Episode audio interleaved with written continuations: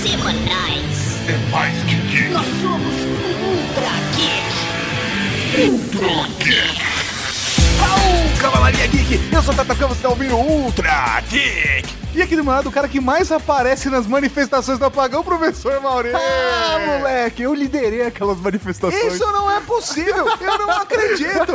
Só dá pra ouvir o Maurício. Eu, eu- eu- eu coloquei meu lado socialista comunista de fora, Por isso que você ficou lá. Eu saí do armário. Ó, Nossa, ok, vai. No- no- na- nas férias de verão a gente conversa mais sobre isso, Maurício. Temos o prazer de gravar esse programa com esse cara que ajudou esse projeto a acontecer. Sim, senhoras e senhores, Marcel Campos. Raul Cavalaria. Caralho, mano, bate aqui. O Marcel, velho, ele é true cavalaria, velho. É, malandro, ouve todos os podcasts e comenta, E mano. comenta, mano. E Errou. critica e pega no pé, velho. Depois eu vou reclamar, né? Reclamar que Rosetta Stone não é porra de gadget nenhum. reclamar, né? Putz, eu só reclamo, cara, com vocês.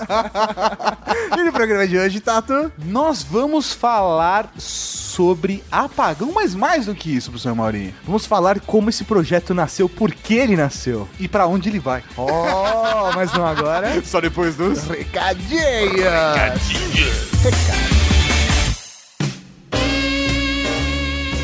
Recadinhos do coração. Coração não, caralho. Tá bom, recadinhos. Recadinhos, meu! Para mais uma sessão de recadinhos do coração, senhor Tatarkan. Exatamente, professor Maurinho, começando mudando a música! Muda a música, por quê, senhor Tatarkan? Nós vamos falar de Strike Aedes. Strike Aedes é uma campanha que nós estamos participando, professor Mauri, de conscientização contra o Aedes aegypti. Vamos combater o Aedes aegypti. Vamos acabar com esse problema, Cavalaria Geek. Professor Mauri, essa é uma campanha do Cioeste, junto com todos os municípios que eles atendem: Barueri, Carapicuíba, Cotia, Itapevi, Jandira, Osasco, Pirapora do Bom Jesus e Santana do Parnaíba. Então agora o Cioeste é um parceiro da Rede Geek. Nós juntos vamos ajudá-los a combater o Aedes E aegypti. professor Mauri, qual foi a estratégia que bolamos com a galera para combater o Aedes aegypti? O melhor jeito de combater o Aedes aegypti é através do conhecimento. Mas não um conhecimento chato. A gente vai fazer um je- jeito da hora. Vamos lançar um jogo para Android e iOS chamado Stra... Estamos falando vamos porque é uma equipe gigante. Sim. Tem a gente da Rede Geek, tem o pessoal do COS e também a galera das oito prefeituras. E tem também alguns amigos produtores de conteúdo que vocês vão descobrir um pouquinho lá na frente. E aí, qual que é a parada? Vai ser um game lançado para Android e iOS. Vai ser um quiz. Você vai responder perguntas sobre tudo, cara. Vai ter sobre Game of Thrones, vai ter sobre literatura, vai ter sobre ciência, geografia, conhecimentos gerais e sobre o Aedes aegypti. E aí, nessa pergunta vale mais pontos. Se você responder certinho, Você, ganha mais pontos. Exatamente, e você se conscientiza contra o mosquito. E se você não sabia aquela informação, você passa a saber e logo, Ah. tendo conhecimento, você consegue combater o Aedes aegypti. Olha, nós somos somos ge- geniais, professor Mauri. Estou orgulhoso do nosso trabalho. Mas o jogo não está disponível ainda. Calma, Isso calma, aqui é calma, só um calma. aquecimento. Estamos preparando vocês. O jogo será lançado na sexta-feira e nós colocaremos aqui no post nas redes sociais os links para você participar. Mas você já pode ir dando um strike no Aedes, entrando aqui no link que está no post, o link para a fanpage da campanha. Você pode compartilhar uma foto colaborando com o combate aí ao Aedes aegypti. Mauri ainda tem uma boa notícia. Qual? Se você mora em Barueri, Carapicuíba, Cutia, Itapevi, Jandira, Osasco, Pirapora do Bom Jesus e Santana do Parnaíba, participando do jogo, você ainda ganha prêmios. Os maiores pontuadores dessas regiões vão entrar num ranking especial e eles podem ganhar prêmios. Ah, mas a gente vai falar disso mais pra frente. Agora sua missão é baixar o jogo assim que ele sair, lá na sexta-feira. E o que é mais legal é que as férias estão chegando, ó, festas de final de ano. Então baixa o aplicativo, joga com a sua família dentro do carro, você tá indo viajar, meu, faz o desafio ali com a família toda jogando junto. Até porque o jogo tem que funcionar offline, a gente criou pra isso, né? mano? É, isso aí, já baixa os Ultra Geeks, vai ouvindo no carro jogando com a galera. Então, assim, é pra toda a Cavalaria Geek, mas a Cavalaria dessas oito cidades, que nós sabemos que tem gente nessas oito cidades, Sim. vocês vão participar e ainda concorrer a prêmios. Então, se você quiser saber mais sobre a campanha, vai lá na fanpage do Strike Raedes. Exatamente, o link está aqui no post, você pode acessar facebook.com barra Strike Aedes. Aedes como é o mosquito, né? A-E-D-E-S. Ah, o conhecimento que faz a gente combater o mosquito. Aproveitando esses recadinhos do coração, gostaria de convidar também toda a Cavalaria Geek para baixar o nosso aplicativo do Ultra Geek. Exatamente, já que estamos falando de aplicativo, professor Mauri, temos mas só para Android nesse caso, né? iOS a gente recomenda o WeCast, baixa lá e ouve os Ultra Geeks, todos estão disponíveis desde o primeiro Ultra É Geek. isso aí, pega o seu amiguinho, coloca o aplicativo no smartphone dele, já mostra o Ultra Geek e fala, meu, ouve isso! Cara, é a melhor forma, inclusive, professor Mauri, que a gente falou também no encontro de podcasts da Comic Con Experience. Aproveitando o momento, mandar um beijo pra todo mundo, foi foda pra caralho, foi muito legal. Foi muito legal mesmo. Foi o evento, acho que a gente teve maior quantidade de pessoas da cavalaria que vieram, tiraram fotos, abraçaram, trocaram ideia com a gente. Então, às vezes, até, cara, se eu não dei atenção, se a gente não deu atenção pra você em algum momento, porque a gente tava na loucura, porque muita gente conversando com a gente o tempo todo, fica até a gente fica meio maluco, né? É cara? isso aí, a conversa começa de um jeito e acaba com outra pessoa de outro. É, é, é muito uma parada muito sana. Mas vocês são lindos, a gente ama vocês e foi um carinho assim. Eu, eu fico sem palavras É isso aí, falar, então cara. publiquem as fotos que vocês tiraram com a gente aí no Facebook. E, velho, enquanto podcast também foi animal, cara, aqui. Só tem coisa boa pro seu amor. Quer mais uma notícia boa? O YouTube da Rede Geek era o nosso Apple TV da Apple, né? Era um hobby. Era só um hobby. A, a gente, tanto que criou dois canais, fez a Casa Geek num outro canal. A, a gente nunca fez com o afinco e o desejo de realmente, sabe? Pô, acho que a atração que mais foi assim foi o Review Maroto. É isso aí. E agora a gente começou a levar a sério. a YouTube galera tá- viu. tá- YouTube tá. Ó, sensacional. A gente tinha 5 mil inscritos. Comparado com o Trageek, isso é nada. Sim, nada. A gente subiu em 5 meses pra 12 mil inscritos. Quê? 12 mil inscritos. Hoje nós passamos de 12.100. Velho, então se você não se inscreveu ainda no canal da Rede Geek, vai lá em youtube.com.br Rede Geek se inscreve, porque lá tem conteúdos exclusivos. Inclusive, professor Mauri, nós estamos pegando um negócio tão a sério que o Trageek dessa semana tem dois snaps. Então você vai ter conteúdo extra do Ultra Geek lá no YouTube. Vale a pena, vai lá, se inscreve e prestigia o nosso trabalho. É isso aí, tá? Que tem agora, que tem agora, que tem agora, que tem tem podcast! Podcast, menino! Podcast.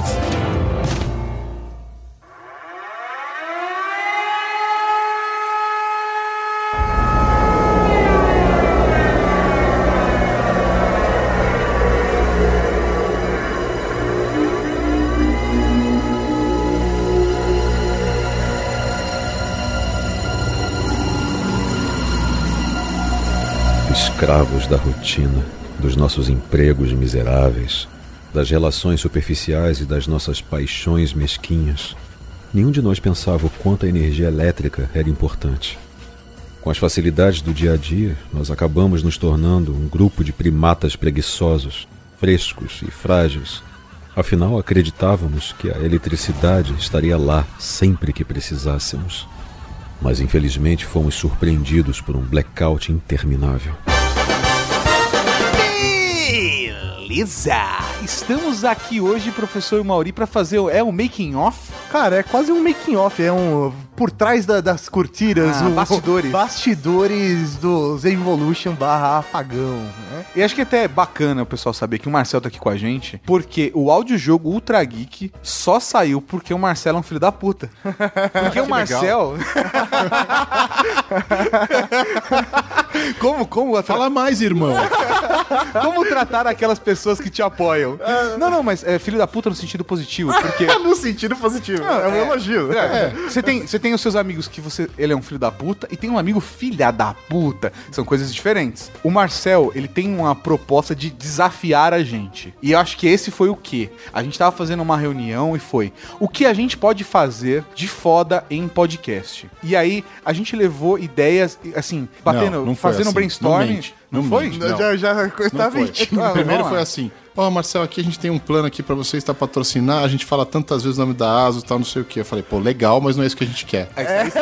Foi seis meses antes. Foi seis, Seis meses antes. Isso. Legal, mas não é isso que a gente quer. Sim. Depois volta, disso, volta daqui uma semana com umas ideias malucas. E aí a gente que eu quero discute ideias loucura. malucas. É. Não, mas é porque antes, na verdade, acho que vale citar assim.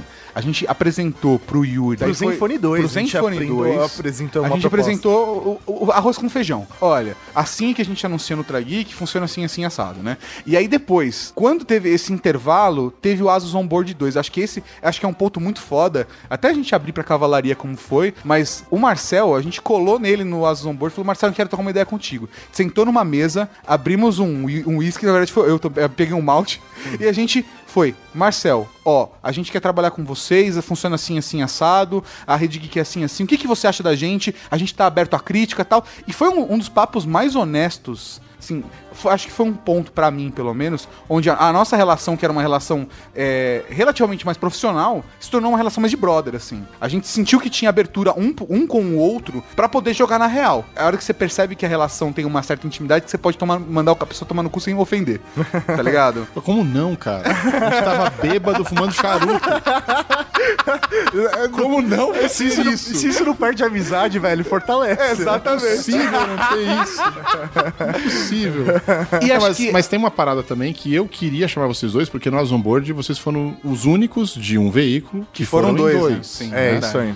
Mas tinha um lance por trás que eu já conversava com o Yuri, do tipo, pô, eu acho que dá pra aproveitar bem esses caras. Eu queria fazer um negócio diferente. A gente já tava conversando, eu e o Yuri, sobre o Zenfone 3. Lá no Onboard. Né? O Onboard foi final de março. Foi isso aí, final de março.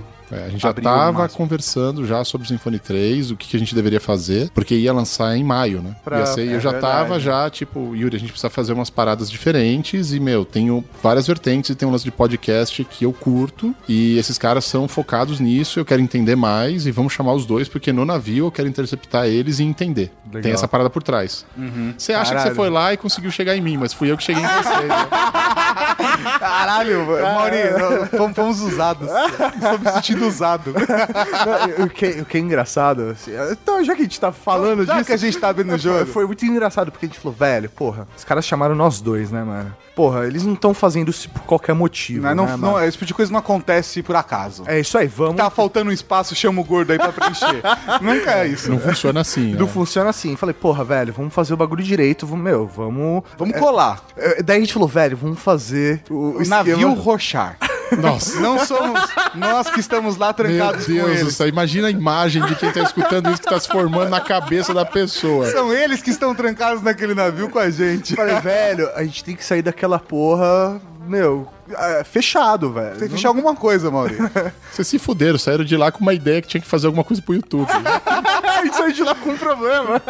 Não, mas é, acho que isso é uma parada muito foda da galera entender até como, como, como funciona aqui a, a, a nossa relação, é porque quem deu a ideia do Trageek Snap foi o Marcel. Batendo na tecla pra gente. Quanto, te- quanto tempo você bateu na tecla com a gente, velho? Seis meses? Foi o tempo todo, desde o onboard até. Não, foi desde a, Até do último podcast que ele É, gravou com a é, gente. é, você naquele falou. Foi dia, naquele dia, é pode verdade. crer, No podcast já rolou. Você falou, velho, vocês têm que fazer YouTube, caralho. Faz YouTube. No podcast eu já dei, a, já dei a, a dica. É, lá no onboard a gente entrou de novo nesse papo. É, Porque a tecla aí. que você bateu, na verdade, foi assim: caralho, velho, vocês fazem YouTube, mas vocês não fazem YouTube como vocês fazem o podcast. Vocês estão fazendo do- de um dois jeitos diferentes, cara. Tá tudo errado. Vocês têm que fazer o YouTube como vocês fazem podcast. O que, que vocês sabem fazer? É isso, caralho, velho. Joga no YouTube, porra. É muito simples, né? É muito simples, só pega e joga no YouTube. Inclusive, Vocês- fica Puta, aqui o tem link. horas que vocês são burro pra caralho.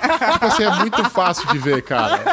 É o que vocês fazem de melhor, cara. Mostra isso pras pessoas, tá ligado? Fica aqui o link Ultra Geek 218, mercado de tecnologia, que o Marcel participou com a gente, que é, pra mim é um tapa na cara do mercado de tecnologia, tá ligado? Porque é, jogar você- na real. Você você entende como funciona o mercado de tecnologia no Brasil, que é uma coisa única, né? E aí, velho, a partir disso que veio. Acabou o Asus Onboard, veio o Zenvolution. A preparação, né? Até então a gente nem sabia que ia ser o Zenvolution. Aí o Marcel e o Yuri chamaram a gente e falou assim: velho, é essa parada de podcast, vocês apresentaram essa proposta tal, de bosta aí pra gente.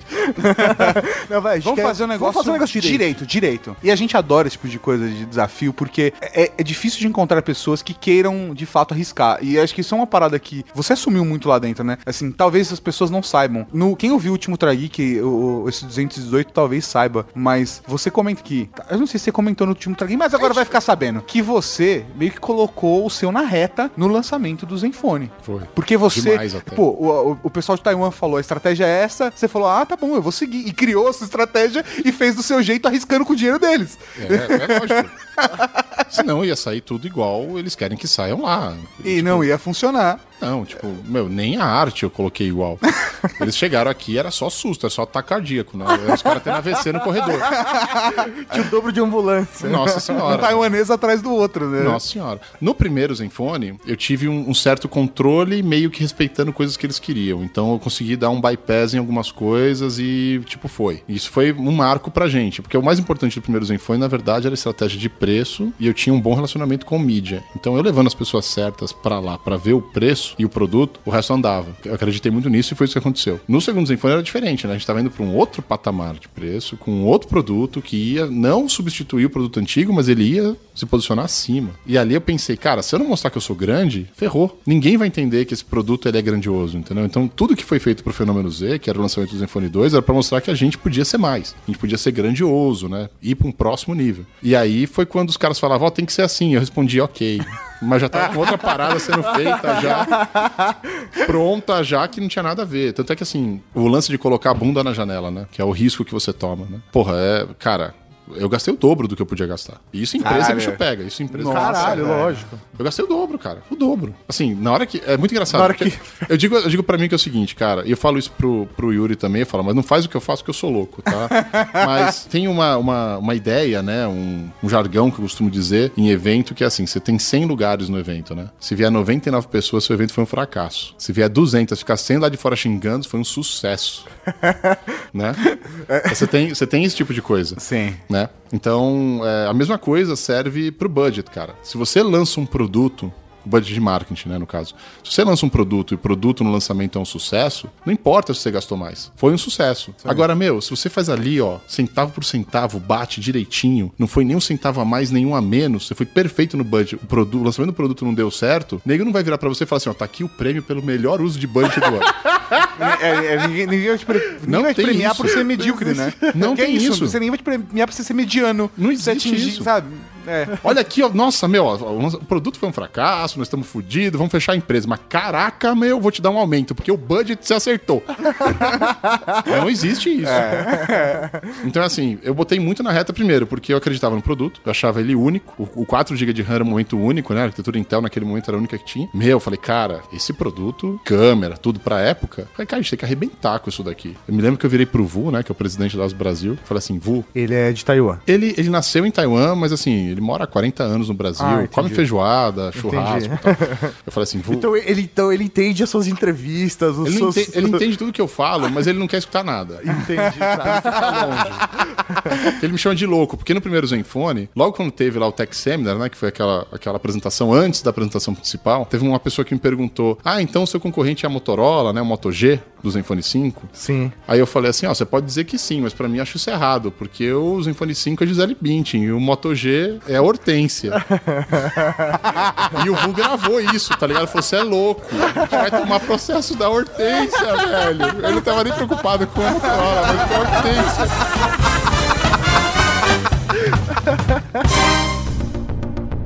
Oi, aqui é o Guilherme Briggs e eu vou comentar agora sobre a minha participação no Apagão, nesse projeto tão incrível, tão bem feito, com várias pessoas envolvidas. Eu já tinha feito anteriormente ah, o T-Zombie, aquele audiodrama para o Jovem Nerd, de um cara que pega um gravador e começa a narrar um final apocalíptico, e aquilo foi, foi incrível para mim.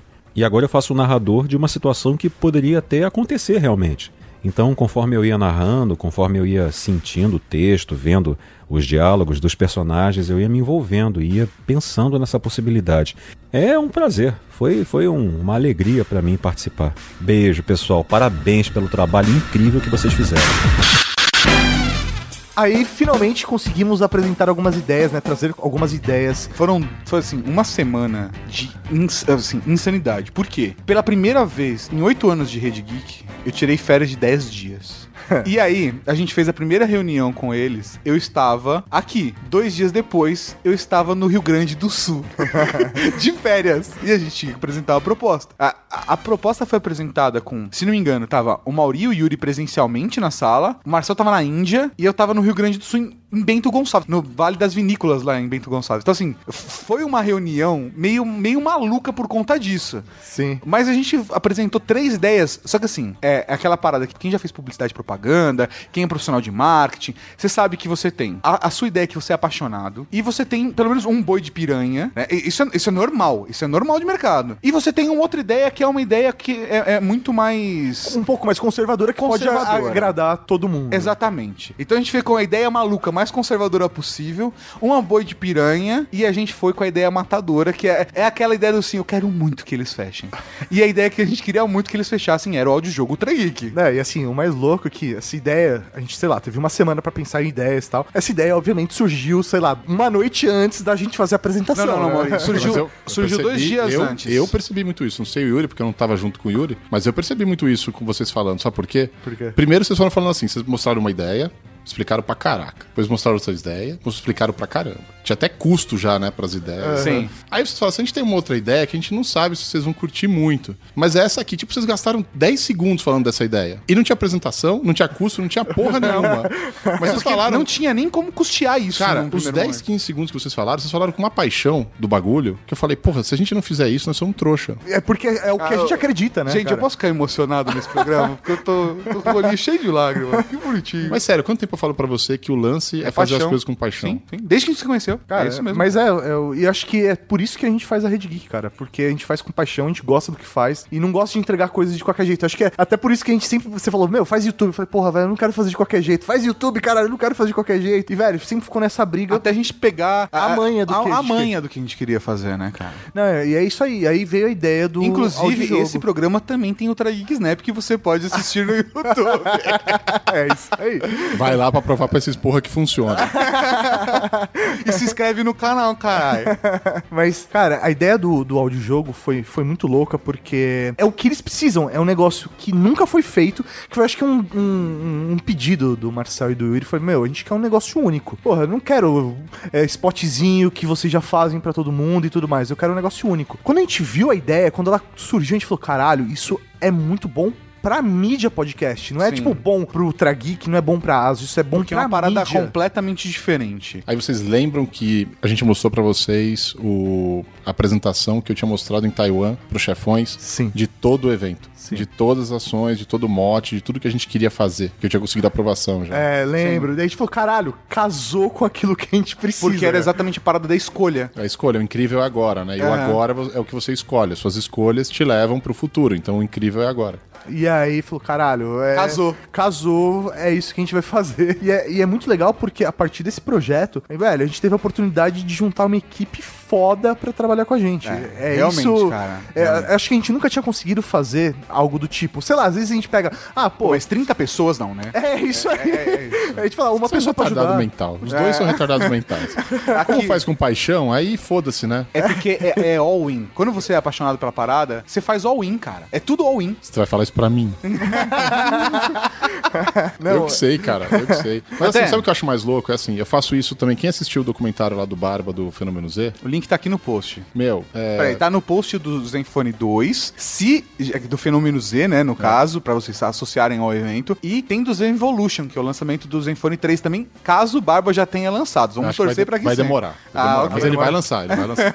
Mas não é, o de- já não é um documentário, aí vai ser um bastidores, um making off, porque ele não quer fazer do mesmo jeito que ele fez antes, que era muito complexo. Mas assim, Foram no quatro episódios? oito episódios, Foram no- oito episódios? É, ele ah, de disseca. 20 minutos, não foi É, isso? cada um de 20 ah, minutos. tá, eu pensei que eram quatro de, de 40, não, tá certo. Então, assim, é bem completo, né? Explica tudo, né? As visões gerais do porquê de fazer as coisas do Fenômeno Z. Mas, cara, a real é a seguinte: eu virei pro Barba e falei. Bicho, eu quero que você faça um documentário. Em contrato, eu falei pra ele, eu só tenho o direito de vetar. Todo o resto é você que decide. Eu posso falar, não coloca isso, porque não pode ter. Mas. é, eu posso falar, isso não pode ser divulgado. Sim, mas agora, o que você. Como você vai construir artisticamente em Como cima você disso? vai fazer é problema seu. É, mas cara. foi a mesma coisa que você fez quando a gente tava discutindo. A gente levou pra você, ó, a gente quer trazer o Rafa Fernandes pra falar de Apagão, que é esse nove- universo da graphic novel. Apresentamos todo mundo de, de Apagão, né? E aí a gente começou a discutir como que ia ser a construção do roteiro. O Marcel e o Yuri estão sendo surpreendidos com a história, assim como qualquer um da cavalaria que ouviu, né?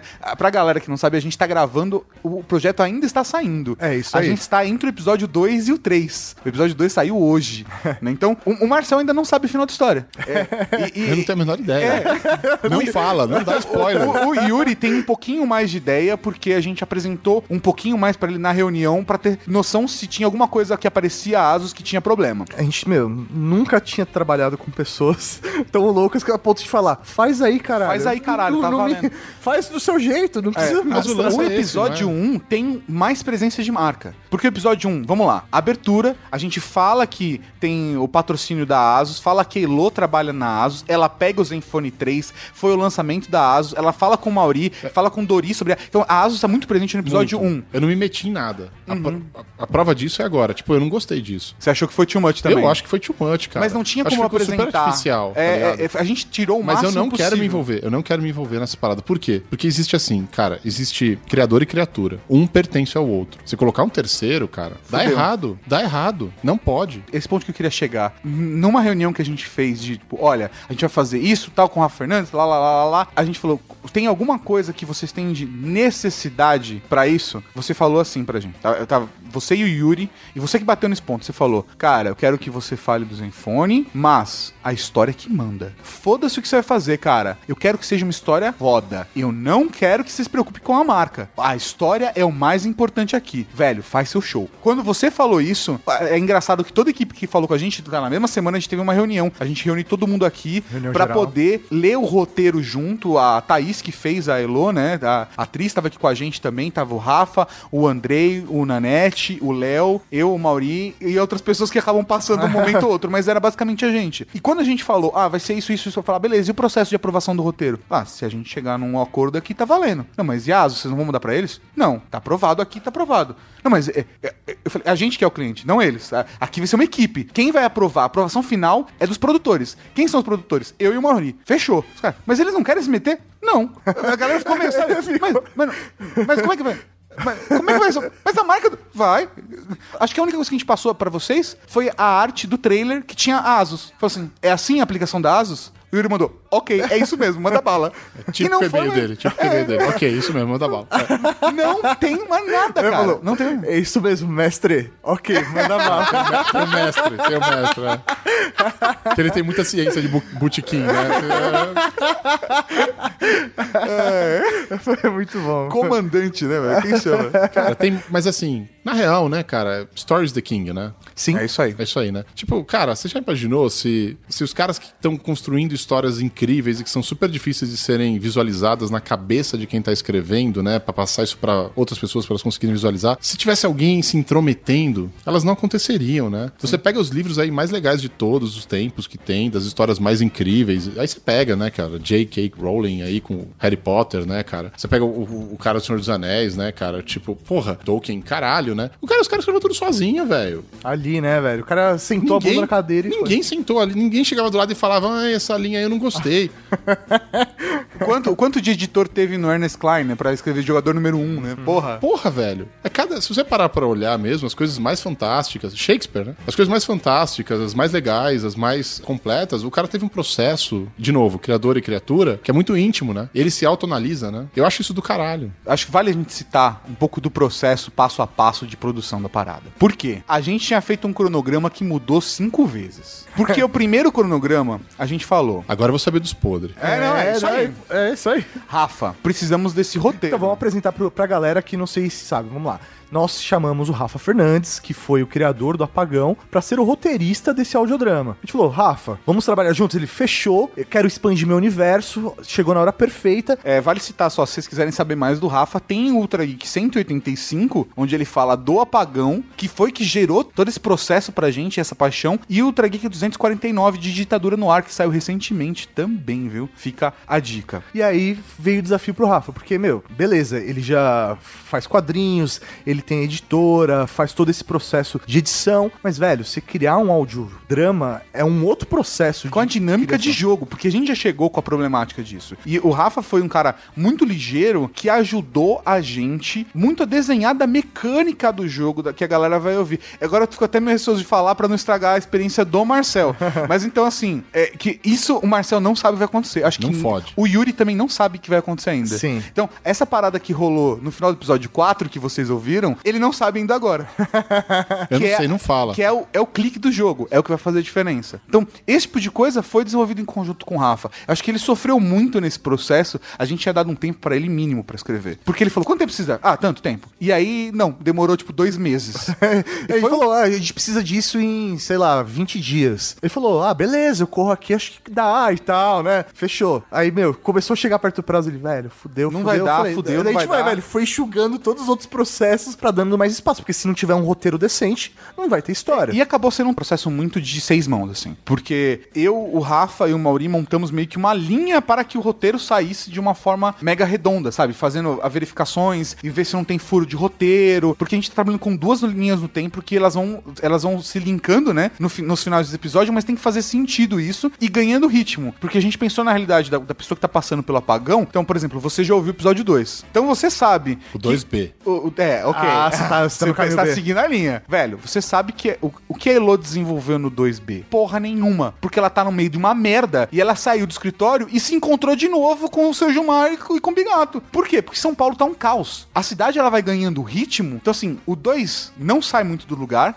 O 3 dá uma acelerada. O 4 é uma paulada. E o 5 é segura essa bronca. Em pouquíssimo tempo. Então, é, a, a gente pensou já nessa dinâmica. Porque, obviamente, a gente sabe que vai ter a galera que vai ouvir um, dois episódios e vai desencanar da história, que é uma mínima parcela. Mas que a maior parte das pessoas vai se apegar à história, vai acompanhar até o final e vai ter essa experiência, né? Ou teve agora, já no caso, né? E vai voltar pra ouvir aquilo que não ouviu porque escolheu outra linha do tempo, sabe? Então criar essa dinâmica até pro cara entender todo o universo e o que aconteceu nas duas linhas do tempo. Posso dar uma opinião de quem tá ouvindo de fora, assim? Lógico, muito vamos lá, isolado né, todo o processo e eu quis ficar também. Não quis interferir, não queria nem que o Yuri interferisse, que ninguém da Asa interferisse, deixar vocês criar, né? Então eu tô ouvindo de fora, eu não sei o que rola. E a sensação que eu tenho quando, quando eu escuto é assim, olha só que engraçado. Primeiro que eu tô. Eu tenho a sensação de estar escutando rádio, óbvio, né? Podcast, audiodrama, né? Você tá escutando como se fosse O, rádio. o podcast está para o rádio como É. o YouTube está para a televisão. É, essa porra aí. Aí, cara, eu, eu pego aquilo e trago pra mim. É óbvio que você vai usar muito da sua imaginação como você usa no rádio, né? Pra você criar as cenas na sua cabeça e a continuidade das coisas. Mas a sensação que eu tenho é que a produção é como se fosse cinematográfica,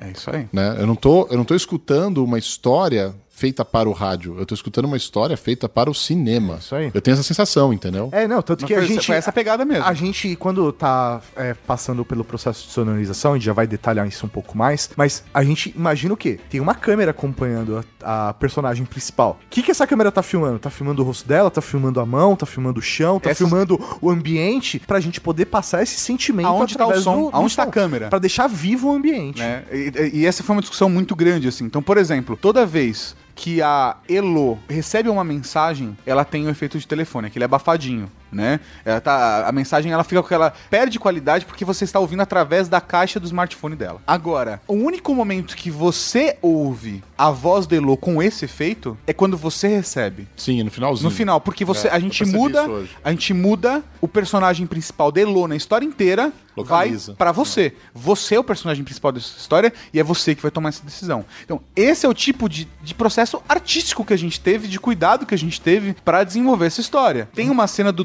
2A que eu não quero citar porque o Marcel não ouviu. Sim, mas tem um, um personagem, ele é um policial e a voz dele tá completamente abafada. Por quê? É um policial que tá de capacete. Só que eu não tenho como descrever isso. O cara só sabe que ele tá de capacete porque a voz dele está abafada. abafada pelo som do capacete. Edit. Que é uma mistura de reverberação com abafado, né? Mas, mas eu senti muito assim o lance da narração, de não só localizar você aonde está na linha do tempo, mas também de mostrar o que está acontecendo num, num close, né? Ela pegou o negócio com a mão, ela fez aquilo. Então tem muito disso, cara. Pra mim isso é cinema, né? É pegar É, um isso roteiro de cinema, né? Sim. É, isso aí. É você pegar o storyboard e des- descrevendo o que você tá vendo em cada uma das cenas. E eu acho que até. Aí vem as revelações, né? Cara, é, acho que a grande sacada do, do projeto foi a gente ter conseguido achar o narrador ideal pra fazer Puta, isso. é, foi- Porque foi um processo velho, demorado. A gente tentou de várias maneiras criar um narrador ideal pra isso. Tanto no roteiro quanto, com a voz. tá? O, o narrador foi um processo de discussão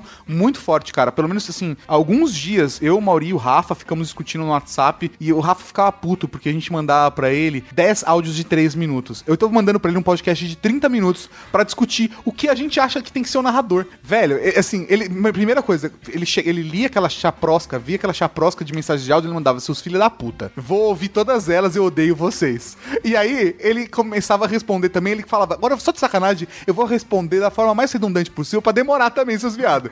E a gente demorou, assim, vários dias nas discussões pra ver até que ponto de quanto de personalidade a gente pode colocar ou não pode colocar no narrador. Aonde o narrador tá? A gente defini, colocou uma personalidade no narrador, ele tem uma função ali. O narrador, ele tá no futuro contando a história pra você. Você tá no apagão com o narrador e ele tá te levando pro dia do apagão. Então, quando, por exemplo, quando ele tá falando assim: "Ah, e aí eles foram pro Estadão", que era um ótimo lugar pra se comer em São Paulo. Ele tá falando do passado dele. Não, mas ele faz um storyteller ferrado. É, Ele viveu na parada. É, isso aí, ele E- viveu a parada. e isso foi um negócio foda no processo de criação do roteiro. E, velho, palmas para o Rafa Fernandes, porque ele é foda para caralho. E foi um trabalho foda do Briggs. Um- Acho que o momento mais importante de todo o processo, que foi o que fez todo o projeto andar pra se tornar quão foda ele se tornou, foi quando a gente juntou a equipe pra fazer a primeira leitura coletiva. A gente juntou eu e o Tato como produtores, o Rafa Fernandes como o criador da obra, a gente chamou o Nanete, que é, dirigiu o elenco, o Léo e o Andrei, que iam fazer edição, e a atriz, que ia fazer a personagem principal. Que a Thaís também. Que é a. Thaís. Quando a gente fez a leitura em voz alta, com todo mundo ali participando, cada um fez uma das vozes pra gente entender o ritmo da parada. Todo mundo gostou pra caralho da ideia, mas todo mundo achou uma bosta o roteiro. E aí a- o roteiro mudou de uma semana pra outra completamente E assim, novo. e foi foda, porque o Rafa virou pra gente e falou assim: caralho, eu pensei que eu tinha que mudar o meu esquema de escrever pra poder fazer o audiojogo. Porque é uma mídia completamente diferente que eu tô acostumado, que é quadrinhos. Ele falou: não, eu vou fazer pra vocês como eu faço quadrinhos. E aí a gente fez em quadrinhos e atendeu a necessidade de todo mundo. E assim, impressionante. Em uma semana e meia, o roteiro tinha mudado completamente e tava redondo. E aí foi, ne- foi nessa reunião que a gente falou, velho, não dá pra qualquer pessoa fazer esse narrador. Aí veio, meu, tem que ser o Briggs. Aí o Léo, que é- tem uma proximidade com ele, falou, velho, eu vou falar com ele. E aí ficou naquela semana tensa, tipo, velho, falta 10 dias pra gente começar a gravar e ele não dá Sei lá, resposta. eu tinha comido uma pizza com o Briggs anos atrás lá na casa do Léo. Foi um dia, assim, que ele e o Léo ainda estavam começando, sabe, assim, tá começando a se aproximar mais. E foi um dia meio assim, pô, só em família, saca? Foi muito gostoso, mas eu não lembrava se o Briggs, eu não sabia se o Briggs lembrava daquele dia. E aí eu peguei o telefone dele liguei pra ele, assim, já sem budget nenhum. Sem budget, assim, sabe? Nada. Seco, aquela hora do, do all-in. E a gente ligou e falou, Briggs, então, cara, pô, tá assim, assim, assim, assim, assim, assim, assim. A gente quer fazer ele, velho, vai ser do caralho. É, é assim, ele fez de um jeito que encaixou com o que a gente conseguia e deu certo e a gente conseguiu a melhor voz do mundo. E o mais foda foi a discussão com ele e ele falando, porra, Mas eu preciso saber eu como preciso que é a voz. passa a referência. Eu comecei a descrever o mundo, comecei a descrever o narrador, comecei a descrever. Tu falou, vou te passar o roteiro, comecei a descrever o universo. Ele falou, ah, tá. Tem alguma referência? Eu falei, cara, acho que a melhor referência pra você, Mad Max. E ele falou, ah, então igual a voz que eu fiz no Mad Max. tipo, porra, eu tô Você passando. falou antes, Eu tava né? passando uma referência pro cara, mas eu não pensei que ele era A o, o Mad. Max. Ele, ele era o Max. Não, eu tava falando, velho, a referência de voz e de universo é muito Mad Max. E ele, ó, ok, eu fiz o Mad Max. E aí, tipo, não tinha mais o que Não, falar. foi uma, foi uma puta referência. Mas eu vou dizer, ele dá o tom que a Elo não dá, né? Porque a Elo É. ela tem uma característica de ser pra cima, né? É, isso aí. Ela aguenta qualquer parada, então ela tá sempre arrumando ela não deixa a problema. peteca- E ela deixa tá a peteca cair. Ela tá otimista. sempre arrumando problema. Ela é otimista pra cacete. Porque ela nem sabe o que vem pela frente. Só que o cenário é dark, velho. Pra caralho. Né? Então ele dá o tom de. Meu, a voz dele, o desânimo na voz. É, eu acho que isso chama muita cansaço. Atenção, né? Aquele desânimo do tipo, cara, tô contando essa história de novo, de uma parada que foi muito foda, que eu nem gosto de contar. tipo, passar isso na voz é foda.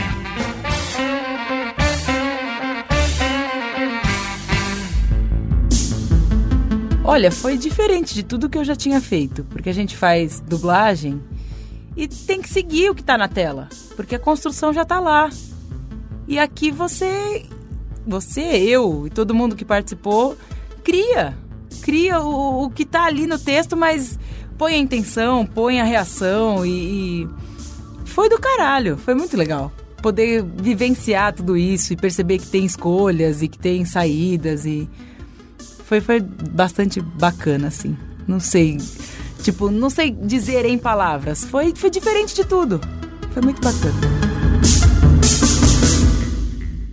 Acho que aí a gente entra no segundo step, que é falar do trabalho do Júnior Nanete, do nosso querido amigo Nanete, do Loop Infinito, porque ele fez um, trampa- um trampo foda, assim. Ele é dublador e ele trabalha no nosso universo. Então acho que foi, um, foi a pessoa certa pra poder encaixar. E ele ajudou a gente em escolhendo e conversando com as pessoas, encontrando as vozes certas. Velho, muita gente da galera de podcast, da velha guarda de podcast, da nova guarda, sabe? a gente juntou amigos e falou: vamos fazer essa parada com pessoas que a gente acha que consegue dar a dramaticidade certa, que fique verídico, né? Que fique crível. E o- na net ele conseguiu trabalhar essas pessoas de um jeito. Ele teve a sensibilidade com o projeto de conseguir tirar a voz certa, a dramaticidade certa. Acho que vale até um comentário.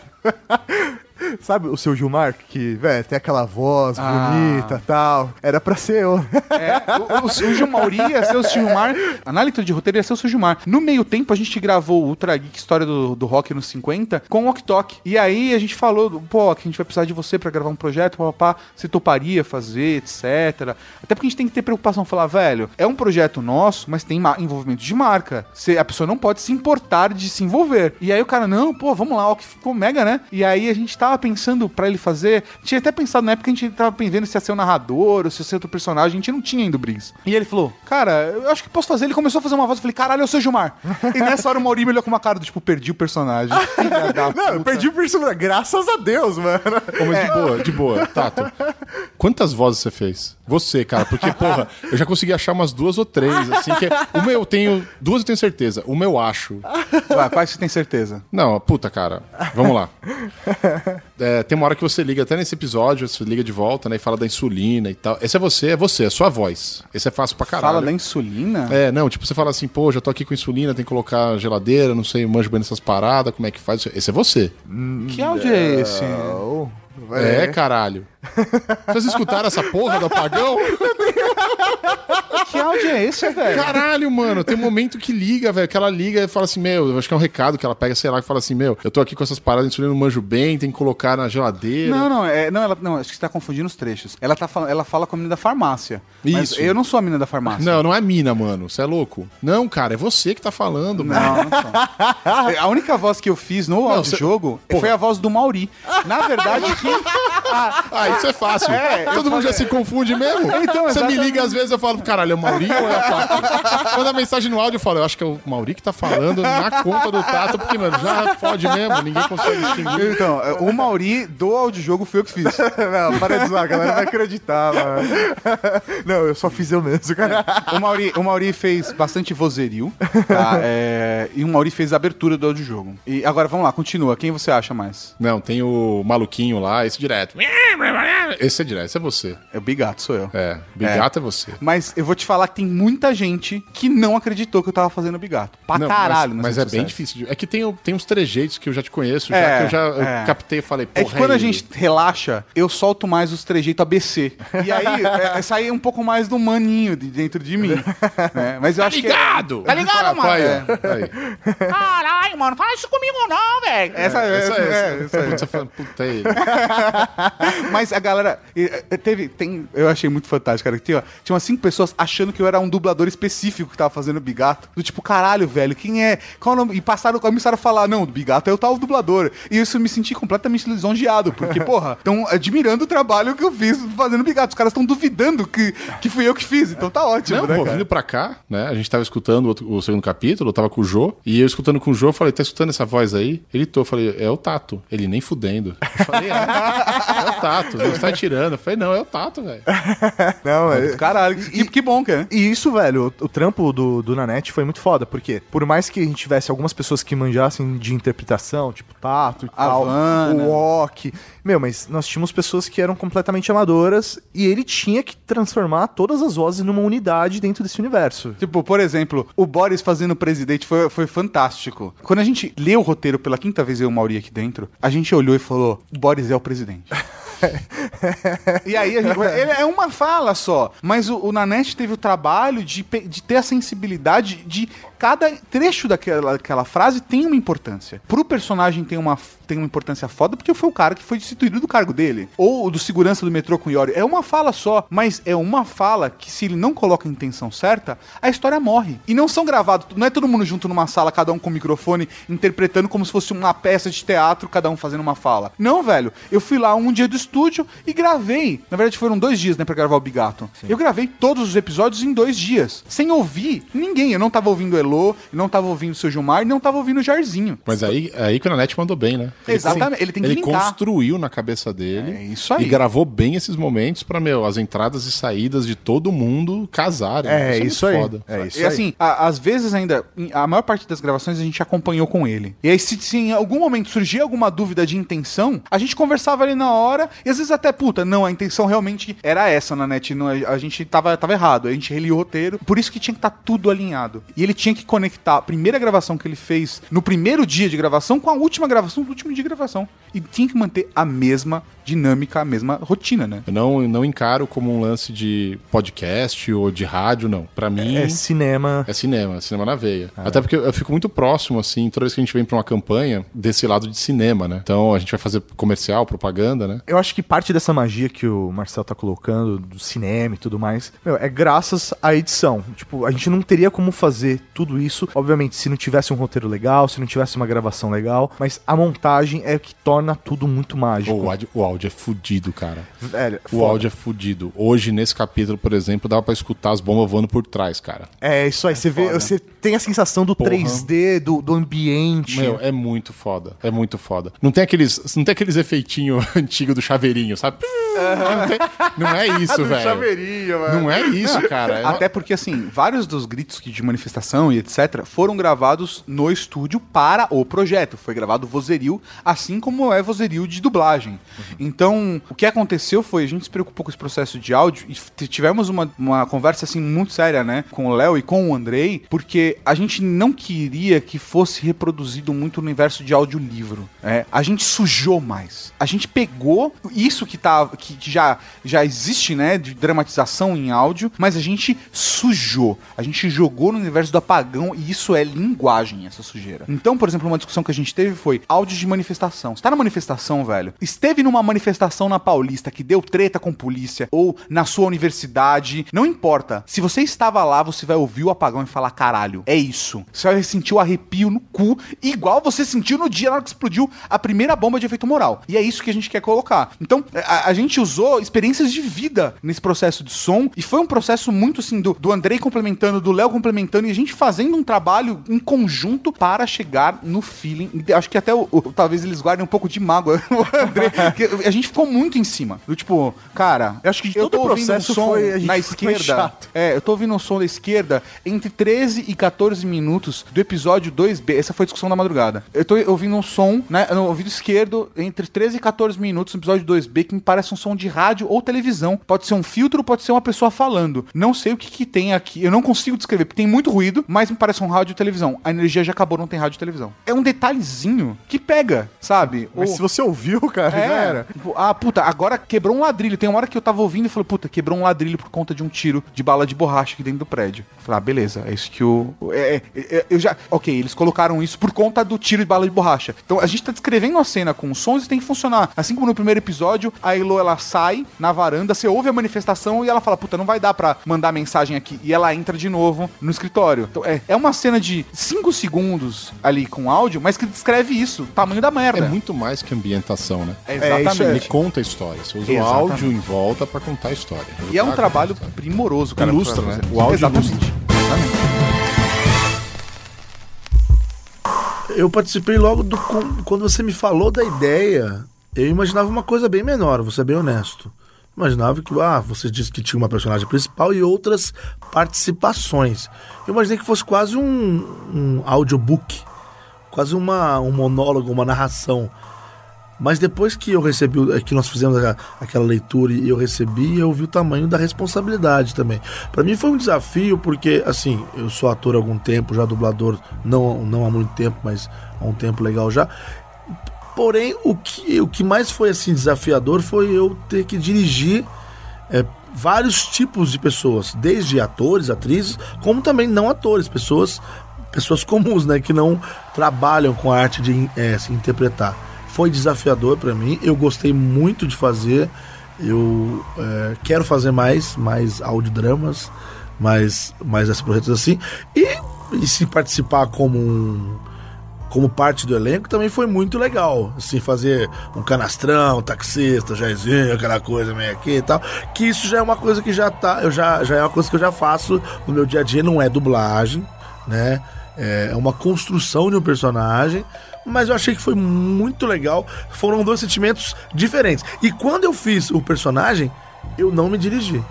Eu, eu fui dirigido por vocês. Então eu acho eu, eu, eu- eu- naquele momento eu fui um, um instrumento. Vocês que falaram, não, é, é para ficar assim. Achei que ficou bem bacana.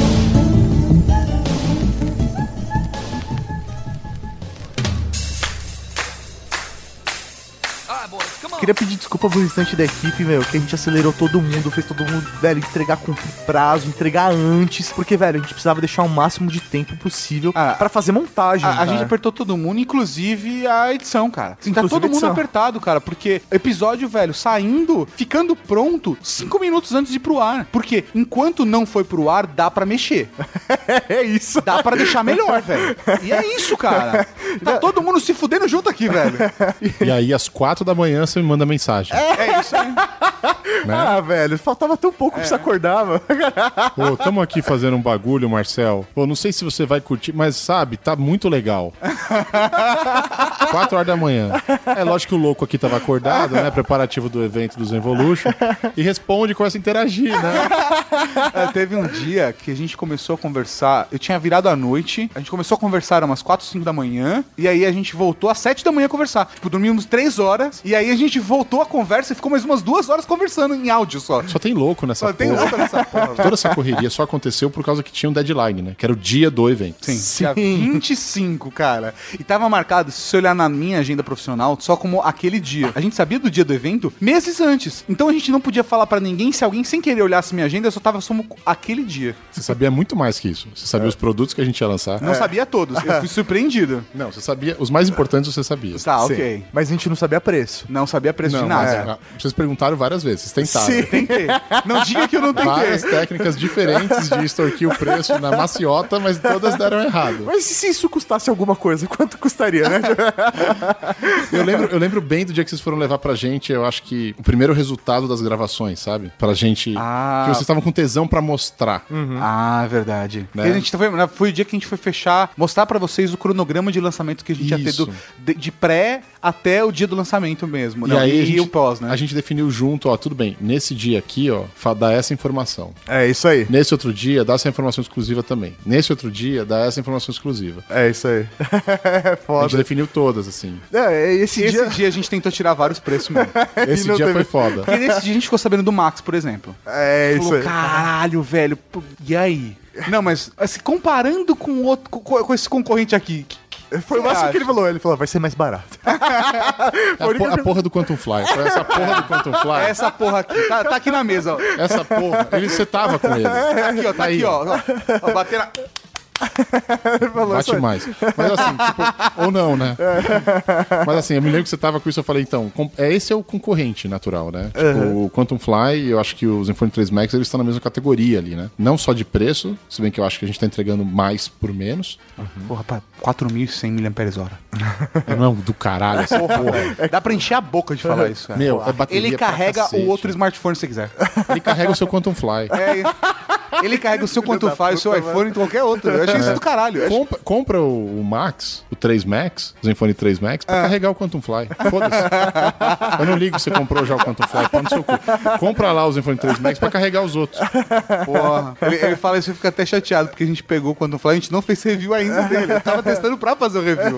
Já faz junto, já compara. Faço questão que vocês... Porque tem uma coisa que eu acho que é legal e que eu consegui imprimir no time da Asus e também eh, na assessoria né, de imprensa, que todo o nosso approach com mídia, com sample, com review é assim, tá aqui. O cara fala, tá aqui que você quer que eu fale? Fala o que você quiser. Foda-se, manda bala. Ah, não, mas Marcel, às vezes os caras ligam pra gente e falam, ô, achei um erro aqui. Tá, você achou um erro. Deixa eu ver se não é um erro do produto, né? Ó, é, vou te mandar outros, mas se tiver o mesmo erro, pode meter o pau. Acabou. Porque se o produto tem um erro, você tem que falar. Você não pode perder a credibilidade Sim, as pessoas estão escutando. O que é mais importante, né? Porra, eu quero que você se- seja tão transparente, tão transparente, e quando você tiver os problemas encontrados nos outros, você também fale. Se eu começar a falar pra você que você tem que esconder, que você não pode falar, que você tem que falar de outro jeito, então quer dizer que pra todos os meus concorrentes você vai fazer a mesma coisa. Sim. Aí, aí é o momento que o cara se torna um vendido. Então eu prefiro sair de mim e falar assim, cara, fala a real. Se tiver problema, fala. Se você não gostar do negócio, fala. Fala. É o papel. Eu te dou informação. Tá aqui guia de review, né? Onde a gente enche de informação. Então é pra tirar dúvida. Sim, mas você tem a sua opinião, você tem a sua visão, A sua opinião experiência. é sua. A opinião é sua. E digo mais: se você acha alguma coisa crítica que você acha que tem que mudar, mete o pau mesmo. Porque você metendo o pau, você me dá voz dentro da ASUS pra levar isso pra fora e eu conseguir mudar. Porque eu vou lá e falo, aqui a mídia metendo pau. Tô falando que isso aqui é uma droga que tem que mudar.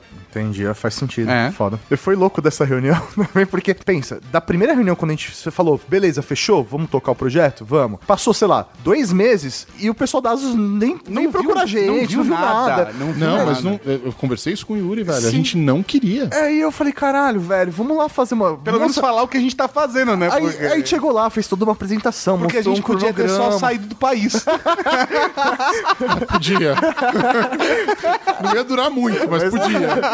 Aí, tipo, meu, mostrou todo o cronograma e tal. Foi linda a reunião, o Marcel falou, perfeito, tá ótimo, gente. Mas a gente não precisa repetir isso daqui, não, tá? Tipo, tipo velho, vocês por que Tá vocês estão mostrando isso? Não precisa.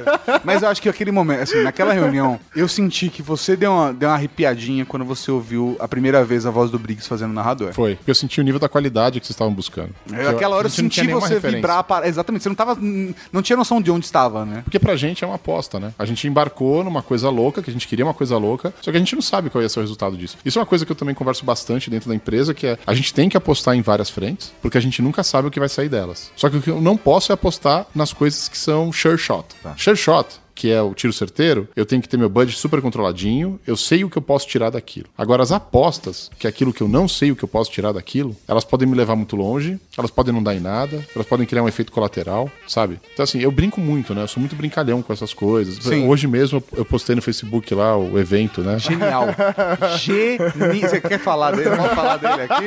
Ou você acha que vai complicar? Não, tem que falar, tem que falar. É o meu Facebook. É o meu Facebook. Ah, ninguém pode falar nada. É pessoal. Marcel. O evento é meu. O Marcel criou um evento uma semana depois do lançamento do Zenfone 3. Tem. A missa de sétimo dia da moto. E é, e é uma foto de uma moto, uma motinho. Mas é. Enferrujada. É, ela, É, coitada. É, ela já serviu bem a, a gente. Filho da puta, né, mano? Cara, você... A fila anda, velho. Genial. E aí, tudo isso, velho, foi pra ter o dia do lançamento. A gente tinha o dia 25 como o dia dos Evolution, mas o que foi legal, ele falou: não, mas o primeiro audiodrama, o primeiro capítulo tem que sair antes. né? Ele saiu no dia 21. E é, pera, pra ele, gente. ele tinha que sair antes, né? É, Lembra que eu é, falei, deixa é. isso bem claro. Ele tem que sair antes, senão você vai chegar lá no evento sem nada. Sim. É isso aí. É isso aí. E aí, velho, ele falou, beleza, vai sair antes. Aí a gente falou, porra, qual a melhor data? Dia 21, uma sexta-feira, que era a data que a gente tinha definido como o melhor dia pra fazer o audiojogo. E, velho, dia do podcast no Brasil. Era o dia do podcast do Brasil. Que o negócio, tipo, foi casando. A gente pensou no projeto pra ser o que ia ser foda pro podcast. A gente tava conversando, falando, cara, isso vai ser foda pro podcast. E, velho, o negócio me cai no dia 21. Muito louco, né? Cara, é de chorar, velho. É, é de chorar. É, é a Lady Murphy ao contrário. É, a Lady Murphy ao contrário, cara. É isso É aí. isso aí. Quando o universo conspira a seu É favor, isso aí. velho. Paulo Coelho pra cacete. Caralho. O segredo. As Valkyrias. O segredo é muito ruim. segredo não! que bosta. Cara, acho que uma das coisas mais legais do audiojogo é a interação do público com o personagem, com a Ah, história. muito bom, cara. E, velho, veio a dinâmica que veio a partir de um brainstorm nosso mesmo. O Marcelo falou, velho, e se a galera mandar mensagem de voz e o cara ganhar smartphone? A gente tava pensando. é, é, foda os caras são Só, muito malucos. só, só vem as coisas que não dá pra falar. né? É. Aquilo que você fala assim, eu não vou falar isso pro Marcelo, que o Marcelo vai achar que a gente é louco. Aí o Marcelo vai e fala. Exatamente. Porque, por exemplo, velho, a gente pensou no, no audiojogo, falou, vamos pô, do caralho, vai ser legal. Uma ação foda. Agora, quando o cara vira e falou assim, ah, então a gente vai dar oito Zenfones 3, foi a hora que você... Eu congelo. É Assim, sem sacanagem, é aquela hora que você congela.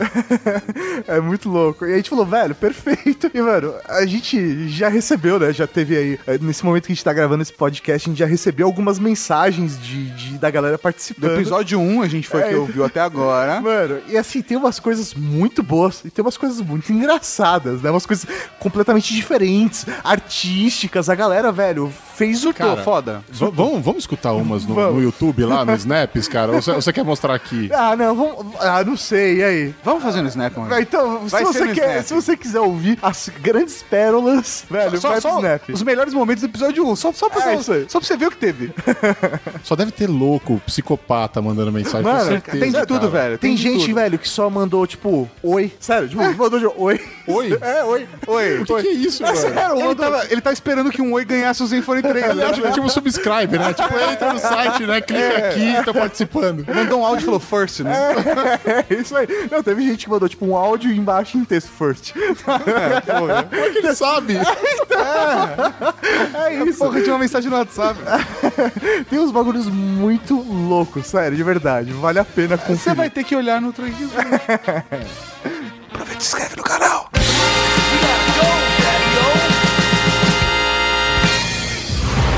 Eu sou Andrei Fernandes, eu sou o editor do Apagão e também host lá do Mundo Freak Confidencial. O que eu mais gostei de editar esse projeto foi que ele trouxe pra mim uma riqueza, uma experiência muito boa pelo lado profissional. E pelo lado pessoal, eu posso dizer que eu tive contato com pessoas do qual eu admiro muito. Tato Mauri, o Nanete, o Léo, que, enfim, me supervisionou nesse projeto. Foi muito legal trabalhar com todos vocês, ficar todas as noites que a gente passou junto editando. E, cara, quando eu cheguei a falar com vocês que eu descobri que eu ia editar o Briggs, eu fiquei maluco, eu fiquei muito animado, né? Não só o Briggs, né? O Wendel Bezerra, o, o Nanete e tantos outros dubladores que, enfim, fazem um trabalho excepcional. E tantos outros amigos aí da Podosfera que ajudaram a gente a realizar esse projeto. E acho que o carinho e dedicação que todos nós tivemos é, consegue se resumir numa pequena história que eu posso contar aqui. Se é, for interessante, eu lembro que eu e o Tato a gente estava na Casa Geek decidindo as coisas da edição, discutindo o que, que seria melhor colocar isso e tal, e a gente ficou meio se perguntando sobre um som de uma geladeira dentro de uma farmácia. E eu questionei, porque eu realmente não sabia. Mas será que tem uma geladeira dentro de uma farmácia para guardar os medicamentos, esse tipo de coisa? E a gente ficou com essa dúvida. E aí, enfim, a gente foi editando, tá, tá, tá, a gente acabou esquecendo aquela dúvida, eu fiz umas modificações. E, enfim, a gente acabou saindo pra. Tato ia comprar algum remédio e a gente foi e tal, e no meio ali da farmácia, eu virei pra ele e falei de sacanagem. Eu falei, pô, é, vamos perguntar, ver se eles têm uma geladeira aqui e tal. E obviamente o Tato com todo esse jeitão dele, extrovertido, ele já chegou na, na, na menina que atendeu a gente. Pô, a gente pode ver como é que vocês fazem pra guardar insulina aí, vocês têm uma geladeira e tal. Aí a menina ficou toda desconcertada, perguntou pra, pra chefe dela se podia liberar o acesso pra gente. E a gente foi até o local onde eles guardam lá os remédios que precisam ficar refrigerados, a insulina. E era uma geladeira, cara. Era, sei lá, uma marca convencional que provavelmente a sua tia deve ter na casa dela. E é uma história que é, é- foi bem engraçada na hora pra gente, porque foi bem inusitado a gente ter aí. Eu imagino que diversos outros profissionais da área de edição, não só pra podcast, como pra filmes e séries, esse tipo de coisa, tem esse questionamento, né? Você achar o áudio certo pra dar a vida àquilo que as pessoas vão estar ali escutando. E eu acho que é ainda mais importante quando a gente está trabalhando só com áudio, porque às vezes você pode até meter ali um áudio num, num, num vídeo, num filme, que a pessoa, enfim, pode até achar estranho, mas não questiona, porque, enfim, viu uma geladeira fechando. E pra gente, nós não temos essa mamata. A gente realmente tem que entregar algo que seja verossímil, que as pessoas escutem e não. Aquilo ali existe de verdade e eu tô no mundo do apagão. Foi um trabalho excepcional de todos nós. Você acha que acabou, mas não acabou, não. Ah, normalmente nós temos aqui quatro blocos, né, no Ultra Geek, mas dessa vez, porque o Apagão foi um projeto especial, o Ultra Geek de making off Vai ser Apagão maior. Vai ser maior, vai ser especial, vamos fazer mais blocos e agora nós trouxemos aqui para conversar conosco ele, o cara que criou todo esse universo, que roteirizou o Apagão entre o Lobucão, Rafa Fernandes. O bloco humano. Caralho, velho. Essa história só saiu, só aconteceu porque Rafa Fernandes Existe. existe. Não, porra, velho, foi muito, foi muito louco, porque quando a gente fez a primeira reunião lá, tal, que a gente vendeu o conceito de fazer um audiojogo, os caras, ah, beleza, fechou. Velho, a gente já chegou. Não, porque, velho, vamos fazer desse quadrinho aqui, a gente nem tinha falado com o Rafa, mano. Se ele fala, você nem fudendo que eu vou colocar minha obra nisso daí, não tô cagando pra Nossa, isso. ele tinha se fudido, cara. É, mas eu tô aceitando qualquer coisa, cara. Tá tudo bem. o mundo tá difícil, né? E- Ah, 2016 que não acaba mais, né? é, é mano? o 2012 que a gente merece. Cara, foi muito louco isso e o legal é que o pessoal da Asus acabou abraçando a ideia, eles curtiram o conceito de ser um quadrinho brasileiro, de ter o, o apagão, de não existir mais tecnologia e tudo mais, né? Eles deram asos pra nossa imaginação. É isso, é, é por isso que a gente contratou ele. Inclusive, eles deram oito asos pra E vocês estão voando com eles agora. Estamos voando, levando no correio pra entregar pra todo mundo.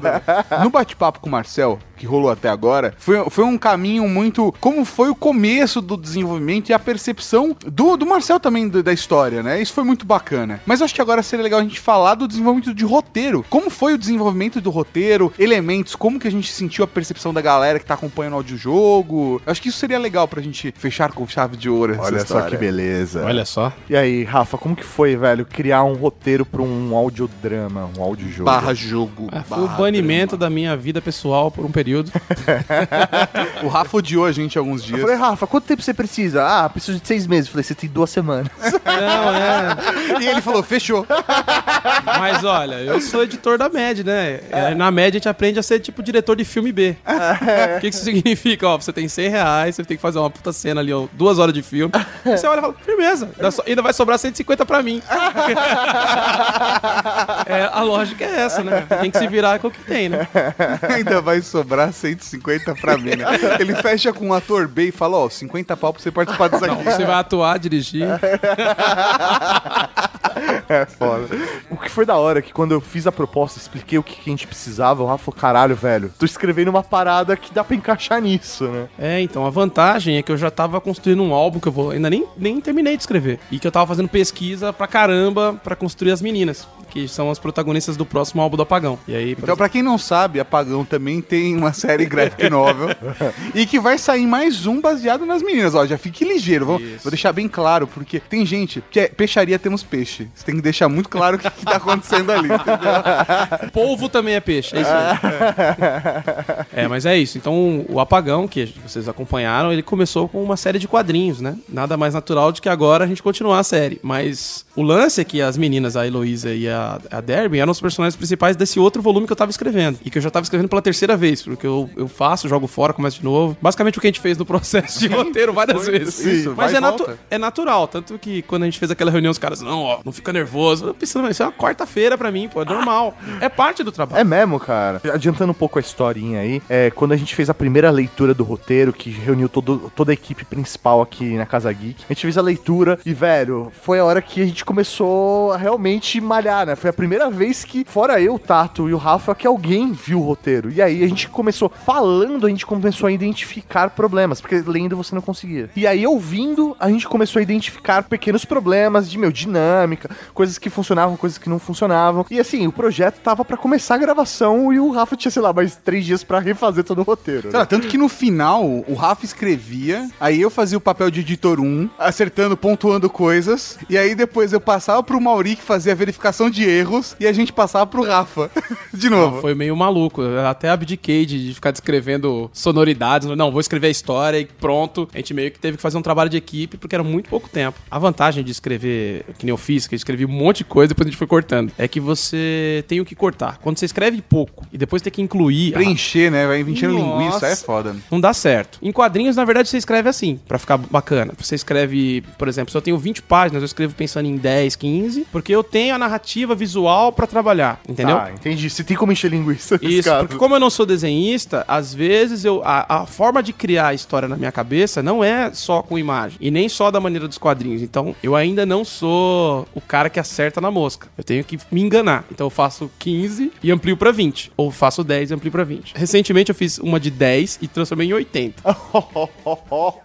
Caralho. Tá inédita, irmão, mas ficou bem legal. Mas aí eu coloco flashback, eu tive ideia de um vilão, aí você vai incluindo coisa. É muito mais legal no quadrinho, mas no áudio fica impossível, porque é só diálogo. Então vira aquela maçaroca de texto, você- que as cenas estão mal definidas visualmente, né? Quando você olha o texto, as cenas estão uma mistureba, assim, você fica, caraca, tô loucão. Tem, tem uns buracos, né? Do tipo, co- e como é que isso chegou naquilo? E, e outra, né? A gente tá adiantando, porque tudo começou com a criação do método pra escrever essa porra, que eu não tinha. Nossa, é. Tá acostumado a escrever pra outra, pra outra mídia, né? É, eu tive que inventar um método diferente, porque eu, eu gosto de, de trabalhar com, com métodos diferentes, ajuda você a ser mais criativo. E aí eu criei esse método, a gente fez a escaleta, nunca tinha feito. Cara, a escaleta ficou perfeitinho, porque ajudou a gente a, a entender qual ia ser o funcionamento da história. Até Enxer- porque, enxergar os arcos, né? porque são arcos diferentes e dois caminhos. E isso dá a diferença e impacta na, na história. É, eu vi uns caras falando assim: olha, meu, mó estranho, o cara colocou os negócios do celular lá, ficou com. Cara, imagina que eu tinha que vender o celular e colocar numa história que não tinha eletricidade.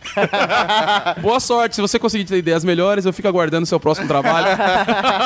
É, mas acho que até o ponto que eu e o Mauri batemos do tipo assim, cara, não vai acabar de uma hora pra outra. Em, em alguns casos ainda teriam bateria, em alguns casos as pessoas ainda teriam acesso a algumas coisas, até ir acabando gerador, acabando servidor, acabando backbone, aí o negócio... E tem algumas ideias sobre o universo do apagão que eu não quero revelar e que aí bati, e eu fiquei com medo de dar conflito. No fim, eu até curti. Eu acho que vira um- uma agonia até a morte da eletricidade. Em É, isso aí foi Esses elementos- eu não sei se você percebeu, mas esses elementos, aquela coisa, por exemplo, do apagão, que não vai estar descrito no apagão, não tá escrito em nenhum lugar, que você só compartilhou com a gente porque a gente precisava saber pra poder desenhar a história contigo, ele tá meio que implícito no áudio. Sim, eu Você percebeu? Sim, com certeza. Mas eu acho que, sim, pra muita gente. É, vai passar reto. Mas os efeitos e elementos da construção. E a gente, inclusive, não sou só eu e o Mauro que sabe, mas o Léo e o Andrei também sabem porque a gente teve que construir essa cena. Sim. E ela tinha que ficar verossímil pro que você criou. Exatamente, que é na hora de conectar as histórias, porque essa história tá no cânone do quadrinho, né? Porque o conceito do apagão, quando eu lancei o Catarse lá atrás, era que eu pudesse ir ampliando a história, misturando vários tipos de linguagem. Então, inicialmente a gente fez o quadrinho, uma trilha sonora, algumas miniaturas, mas a gente também tá con- construindo agora o, o RPG. E esse RPG vai ter uma par de coisas sobre o universo, como criar gangues e tudo mais. E isso é, conta uma parte da história, de certa forma. Pra eu construir o mundo, eu tenho que revelar coisas. O audiodrama, a gente trouxe a origem do universo do apagão. então, aí. é o gênesis da falta de luz. De vez de assim se fez a luz, assim se fez a escuridão. E aí começa o apagão. louco, louco isso. E como que foi a parada de você construir personagens femininas fortes que as pessoas não estão acostumadas? A gente não tem o hábito de ver isso nas mídias tradicionais. Olha, não vou dizer que foi fácil, porque, na verdade, o trabalho de pesquisa que eu fiz pra escrever as meninas foi anterior. Eu não conseguiria fazer isso no susto. Eu não sei se o, o- o resultado agradou a todas as mulheres. Eu, eu espero que pelo menos não tenha ofendido. Mas, pra mim, foi um exercício de aprendizado, tanto de mim mesmo quanto da- do universo feminino, muito interessante. Porque eu, eu fiz o o- essa pesquisa pro, pro quadrinho. E tive algumas leitoras beta, apanhei pra caramba, velho. Nossa senhora. Cheguei no negócio, eu era aquele macho reacionário, chutava o cachorro, batia na mulher e saí fazendo parte da casa, dividindo as tarefas, me tornei uma pessoa melhor. Cara, mas faz, é isso mesmo, cara. Você Eu aprendi aprende. muito, mas eu acho que o segredo pra escrever personagens femininas é você ser humilde, porque você não vai acertar tudo e você não vai conseguir escrever do mesmo jeito. Eu falo sendo homem, né? Porque Porque algumas percepções, até por conta da construção de arquétipo, Isso. até por conta de construções sociais, culturais, isso com certeza vai gerar impacto. Pra você ter essa percepção, você teria que ter algumas vivências que você não tem. É, eu vejo algumas posturas que é, ah, o- as pessoas não deveriam escrever sobre o que elas não são. Cara, eu acredito justamente no contrário. Como é que você vai se tornar uma pessoa melhor se você não tem empatia? Se você não se coloca no lugar de outro tipo de pessoa? Eu acho que isso é um exercício tão bom pro escritor, quanto o resultado mostra que tem um aprendizado. Talvez nesse projeto fique transparente pra outros homens algumas coisas que a gente não percebe e que eu comecei a sacar. E que gera conflito. Porque eu acho que é muito legal. Polêmica, Não, vamos não, lá. Polêmica, mamilos, feedback, mamilos. cara, que toda vez que eu recebi, no começo eu juro que eu me incomodei. E depois eu comecei a me divertir no sentido do peguei você. A carapuça serviu. É caras que lançaram comentários como: Ah, porque todos os homens do apagão são escrotos. Assim como todos os policiais do apagão são escrotos. Na verdade, não. Se- é só se você considerar que todo mundo é igual. É aquele homem é escroto. E se você percebeu que aquele cara fez um comentário idiota, eu acho que vale você parar e prestar atenção se você não faz comentários idiotas ao longo do seu dia, sabe? Eu acho que a gente acabou pegando uma galera muito de uma determinada bolha que se incomodou por ter personagem feminina, por ela ser negra, questão da sexualidade, orientação O cara, sexual. lis- o cara listou tudo que a personagem era de diferente e falou, um puta clichê. Olha, essa personagem é negra, ela, ela é da periferia, ela faz artes marciais, não sei o quê. Pô, puta clichê, cara. Meu, então me mostra, eu quero ler mais coisas de personagens assim. eu, eu acho que é uma questão, na verdade, de incômodo mesmo. Sim, sim. Do- de, de E acho que isso é positivo, extremamente Pra positivo. caramba. Gerar incômodo é bom. Pra caramba, porque eu não escrevo pensando, ó, deixa eu preencher aqui a minha ficha, tem que ter síndrome de Down, tem que ter um cadeirante. Eu não faço livro didático. É, livro didático tem isso, não faço Maurício de Souza, que às vezes tem que trabalhar isso. Mas eu tô eu fazendo uma história que a ideia é trazer um personagem que seja rico. É porque, na verdade, eu sempre penso nela financeiramente do meu ponto de vista. Aí fiquei meio triste falar que eu era. né? Eu achei muito louco um comentário que aconteceu, não lembro se foi no site, se foi em redes sociais, Facebook e tal, sei lá. Alguém comentou: Nossa, meu, sério, ela é, é uma mulher negra que faz artes marciais e tal. E descreveu o personagem, né? Falou, meu, nossa, não, Não me existe. ni- identifico é, assim, né? Não existe ninguém assim. Aí logo depois veio um comentário de uma outra pessoa falou: Nossa, que curioso, porque aqui na minha agência onde eu trabalho, tem uma amiga, uma colega minha que é exatamente assim, é uma mulher negra, lésbica, sabe? Tipo, falou, é por isso que eu não mas as pessoas estão aí, elas são assim, elas não são iguais umas às outras. As pessoas são aleatórias, não é? E, e tem, e eu acho que a padronização que acontece na nossa cabeça e tal, ela é um- uma forma da gente aceitar, mas a gente não é igual um ao outro. O cara pode ser da mesma etnia, da mesma classe social e ter vários níveis de diferenças. Então, por exemplo, essa questão de, ah, é uma mulher negra da periferia que faz artes marciais. Pô, eu tenho um amigo negro, ele é filho de japonês com negro, ou ao contrário, é um filho de negro com japonesa, e que o cara é o samurai negro, velho. Você conversa com ele, a cabeça dele é aquela coisa da honra, não sei o que e tal. Só que no fim ele fala palavrão pra caramba, ele tem aquela coisa. o cara Ele é um samurai da periferia negro. ele é foda, cara. E aí ele, ele sabe uma porrada de artes marciais e ao mesmo tempo o cara é- ele ama artes e não sei o que, o cara é super sensível, ao mesmo tempo que ele é um brucutu. Então, quando eu escrevo um personagem, eu pego as pessoas que eu conheço e trago coisas para os personagens. Não dá pra você ficar atulhando ali, criando Van sabe? Por exemplo, podia ser só uma mina que lutava. E aí pronto, não ia ser legal. E ela precisava ter relações e, e digo mais, ela não é lésbica, ela é bissexual. É. ela não teve oportunidades ainda. A gente só, só não foi apresentado, né, velho? Isso. Mas aguardem, vai, vamos, né? Porque pra mim, ó, uma- só pra fechar, pra mim, a- o apagão é quando a sociedade foi pro saco e as pessoas começam a reconstruir ela. Então, esse tipo de pessoa como a Heloísa é a pessoa já do futuro, vamos dizer assim. É o, o Ambermente feminino. Não sei como é mulher em, em- em alemão, mas coloca aí no meio, Amber mulher. é uma pessoa da próxima geração, né? É uma pessoa com a cabeça sem os paradigmas que nós temos, complexo, né? Nossa. Sim. E ela incomoda justamente por isso, porque ela já é uma pessoa diferente. Entendi, porque ela está em outro momento, ela está vivendo num mundo atrasado em relação à cabeça dela. Ela vai construir um novo mundo pós-apagão.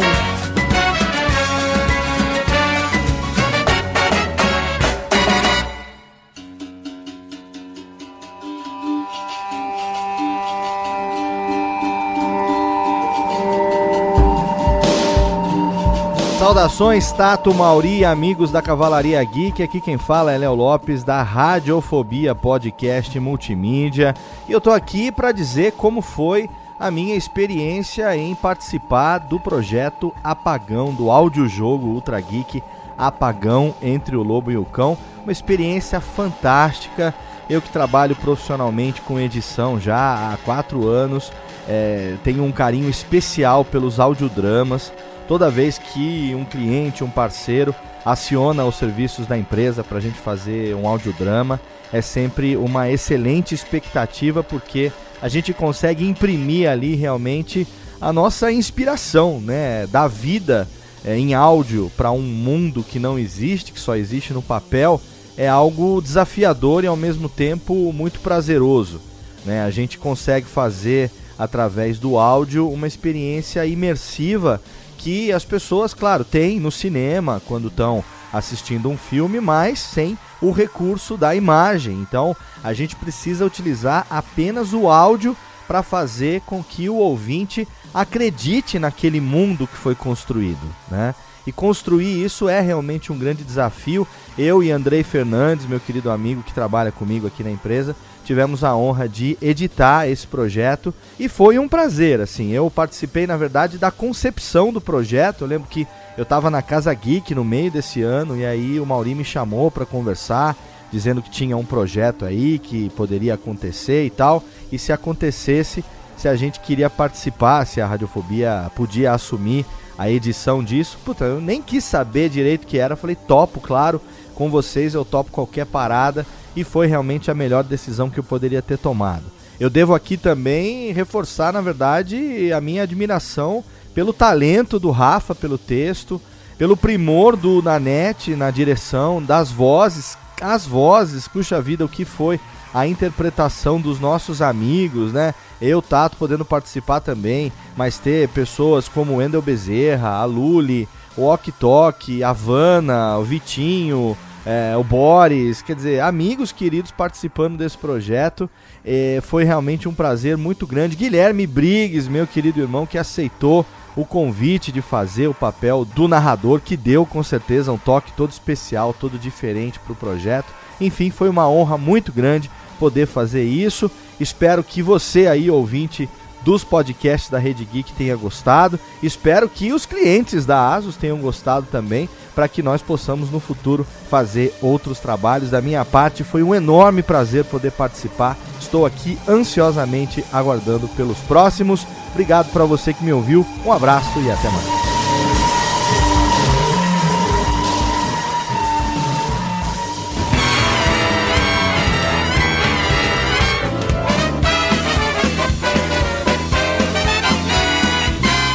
Tava falando de personagem. Eu acho que seria legal a gente descrever um, um pouco dos personagens da percepção que a galera teve. Por exemplo, uma coisa muito foda. Teve um bate-papo, acho que até mesmo você comentou, acho que foi no Facebook, né? Trocando ideia com a galera. O cara falou assim: não, velho, porque o, o Bigato, ele, ele, ele não é malandro. O Bigato não é da periferia.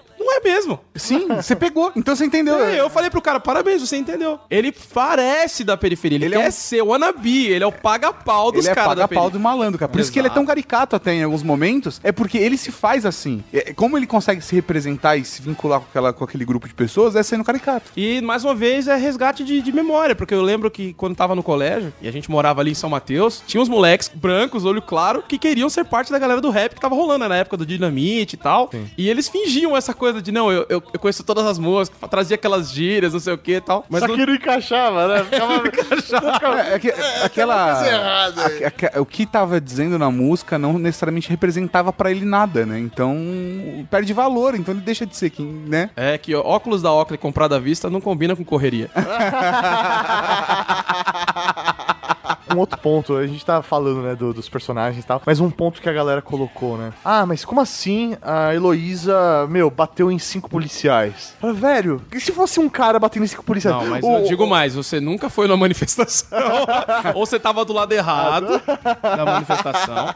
e- ou você nunca viu uma mulher treinando. Eu fiz Krav Maga, cara, bate até e mais. Essa. Porque no Krav Maga você treina pra lutar com várias pessoas. Pô, se a mina sabe fazer Muay Thai e capoeira, ela tá acostumada a lidar com muita gente em volta e participar de combate intenso. Manifestação, a polícia não tá com a atenção toda voltada, é uma bagunça. Então, se, ele- se ela pegou de surpresa ali, blum, blum, não esperavam, né? Porque era uma mulher, então fo- foi favorecida pelo preconceito. Acho que pode acontecer, nada impede. Assim como é comum, inclusive, não, se- não vamos nos esquecer, é ficção. Sim. Sim! A graça justamente é, a mulher venceu de cinco policiais. O normal é cinco policiais batendo na mulher. Ué, ou, ou um cara bater em cinco policiais, que você vê isso num filme e não é. E pra você é crível, né? Dentro, obviamente, da suspensão de descrença da sua realidade quando você senta pra ver um filme. Agora, o fato de ter uma personagem feminina, acho que é mais uma questão de barreira mesmo pra se vencer. Por que, que uma mulher não é capaz de fazer isso? Lógico que ela é, capaz de fazer mais até. Eu acho, eu gosto muito da Heloísa, cara. Ela é muito orgânica pra mim. Eu, tanto que uma coisa muito louca, né? Quando a gente veio fazer a- essa reunião que a gente comentou, a Thaís, que é a menina que faz a voz, estava aqui. Quando ela chegou, não, na verdade a gente tava esperando ela. Quando ela chegou, foi, caraca, chegou o personagem, ela é igual a Heloísa. Ela é igual. Acho que chega aquela mina de cabelo afro, uma gente boa, uma descolada, tipo, caramba, é a Heloísa. E ela tem a voz, né, Deluísa?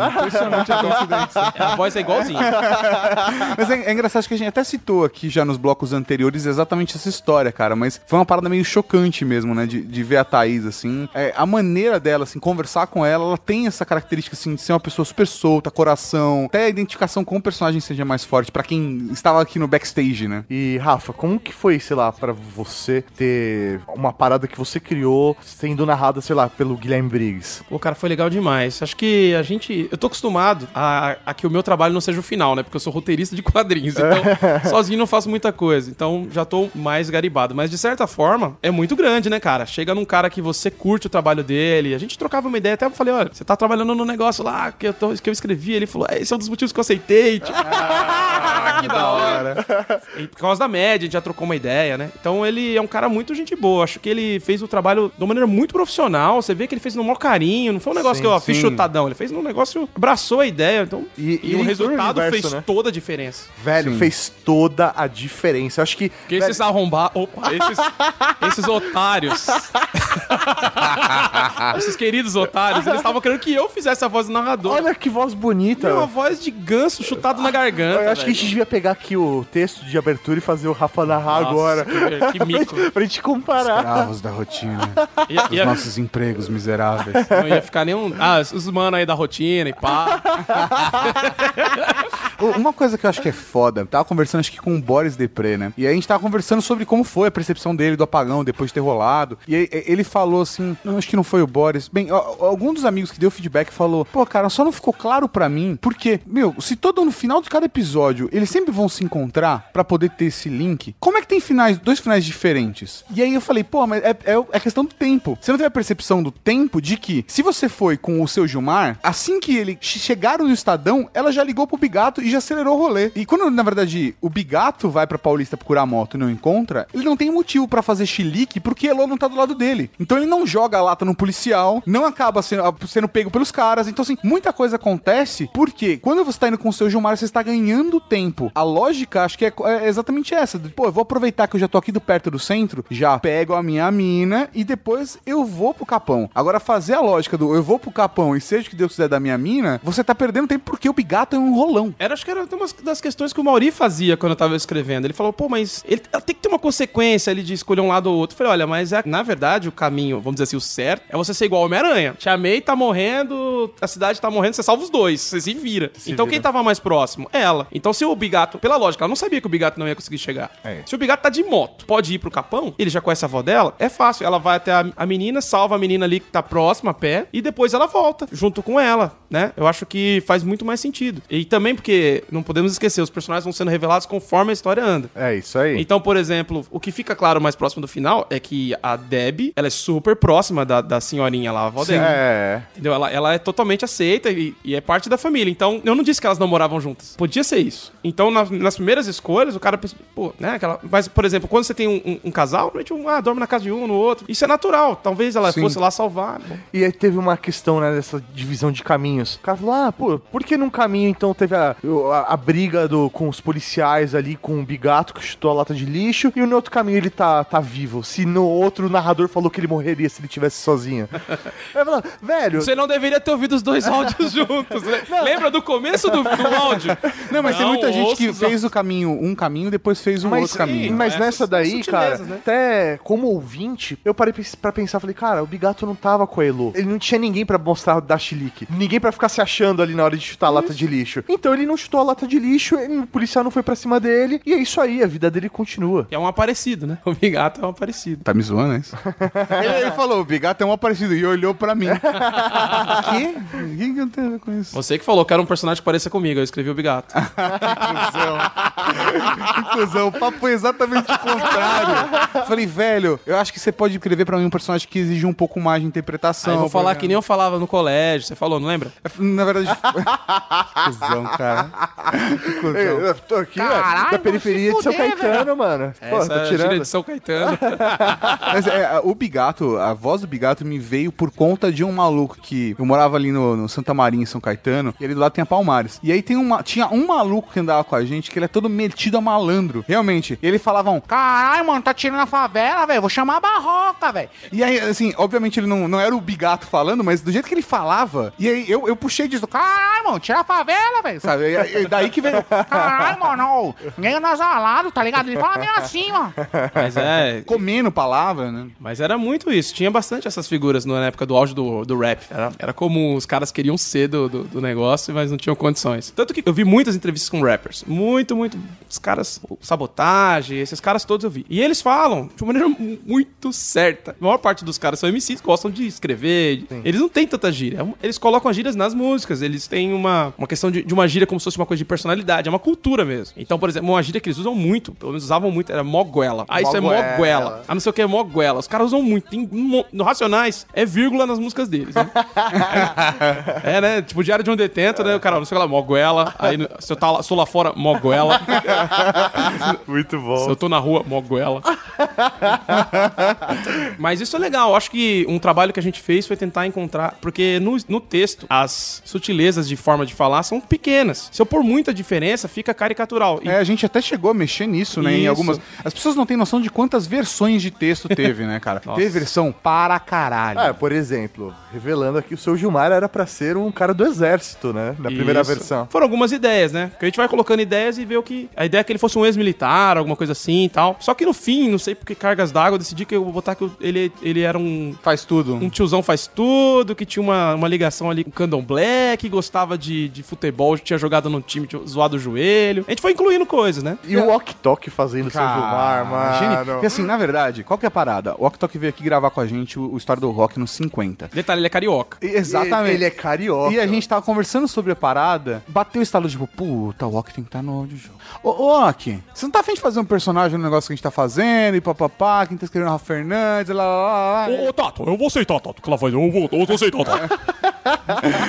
Só que, só que aí ele, ele foi tentar fazer uma brincadeira com a voz pra mostrar que ele podia fazer outros sotaques. Porque você falou assim, ah, você consegue fugir do sotaque carioca? Ele falou, ah, tipo assim? Quando, E era o seu Gilmar. Nasceu o seu Gilmar ali, ó. quando ele falou, tipo assim, eu falei, Só que não tinha. seu Gilmar. Só que só, só não tinha o candomblé. O candomblé é a coisa da, da cultura negra, etc. Ele foi inserindo ali dentro da, da própria leitura, né? É, a gente- eu acho que, que a gente teve que exagerar um pouco, que no áudio você não tem caracterização visual. Você tem que transmitir tudo pela voz, né? Isso, então às vezes, seja da- de algum tipo de religião dessa, você fala, ah, exagerou um pouco tal. Mas a ideia era, era trazer o ambiente e realmente acho que ele passa isso, né? Porque não queria que ficasse didático. Nos primeiros textos estava muito didático, né? Olha, eu sou do candomblé, por causa disso, disso aquilo, aquilo, aquilo, aquilo outro. Eu não bebo mais. Por quê? E aí ele vai contar toda a história do santo, do santo que bebe, Isso. de como é, de como é, realmente. Ele tava falando muito, mas é porque eu, eu não tinha encontrado uma forma de, de explicar o seu Gilmar. Porque, de certa forma, ele é o mais sutil. O Bigato é muito descarado. Tanto que eu tenho certeza que muitas pessoas foram no Bigato, ah, esse cara é malandrão. E o seu Gilmar, não, mais quietinho ali. Ó, ele é safo. Tanto que ele falou, ó, tá nesse trânsito todo, eu vou dormir no trampo. Ah, é? Já? Quem é que pensa isso? Vai, eu vou amanhã cedo, tranquilo. Pra que, que eu vou ficar. Ó, eu faria isso, cara. Seu Gilmar é sábio.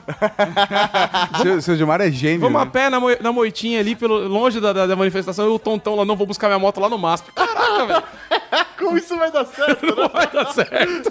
Mas ó, eu consigo dizer quais foram os episódios mais baixados de cada um dos caminhos. Pra gente ter uma noção também de que episódio foi mais ouvido. Óbvio que agora deu uma empatadinha por conta da galera. Que a galera começou a voltar e Isso. ouvir, né? Por exemplo, no caminho 2, o 2A foi mais ouvido do que o 2B. Justamente, é o do Bigato. No caminho 3, o 3B foi mais ouvido do que o 3A. Porque quem ouviu o 2A falou: Esse cara não vai dar certo. E aí o outro falou, caralho, esse tiozão é muito lento, mano, vamos E o 4A foi mais ouvido que o 4B. É porque eu acho que é aquela galera, não, agora eu quero ver o circo pegar fogo. Já que é pra dar errado, Vamos colocar o pé na jaca. vamos pegar o pé E na- pra mim, o episódio 4A é o mais divertido. É muito mais divertido porque, cara, é o episódio que tem o Fred, a bicicletaria. Cara, pra mim, a fala, a fala do Bigato, do. Fred, tira a minha comissão. E aí, o Briggs escrevendo: poucos tapas foram tão bem dados na história. Talvez aquele do chorão do Marcelo Camelo. Nessa hora, a primeira vez que eu li esse texto, eu ri tanto. É de uma filha da putice, né, cara? Cara, eu acho que as coisas que a gente mais gosta de cultura pop são assim, cara. Só que pros gringos. Se você. É que a gente já vem dublado ou legendado, eles, eles dão uma adaptada pra nós. Mas muitas coisas, as piadas são assim, cara. Eles citam um jogador de futebol, ah, ou não sei o que do O.J. Simpson, aí coloca lá Pelé pra nós. É, mas é natural, né? Porque é pra. pra Adaptação cultural, Adaptação sim. cultural, acho importante. Mas quando a gente faz aqui, essa é a vantagem, cara. Nós estamos com. Todo mundo conhece essa- esses brinquedos, né? Porque quando você. É que nem contar uma piada. A piada que você tá contando, a pessoa que tá ouvindo tem que saber as referências dela. Porque se ela não souber, ela não entende a piada. Contar a história é basicamente a mesma coisa. Então, se todo mundo tem essa referência, pô, eu vou usar. E já é. É isso aí. Você não precisa nem ter gostado realmente do soco, mas é uma boa referência. Cara, eu não gostava do chorão até esse soco.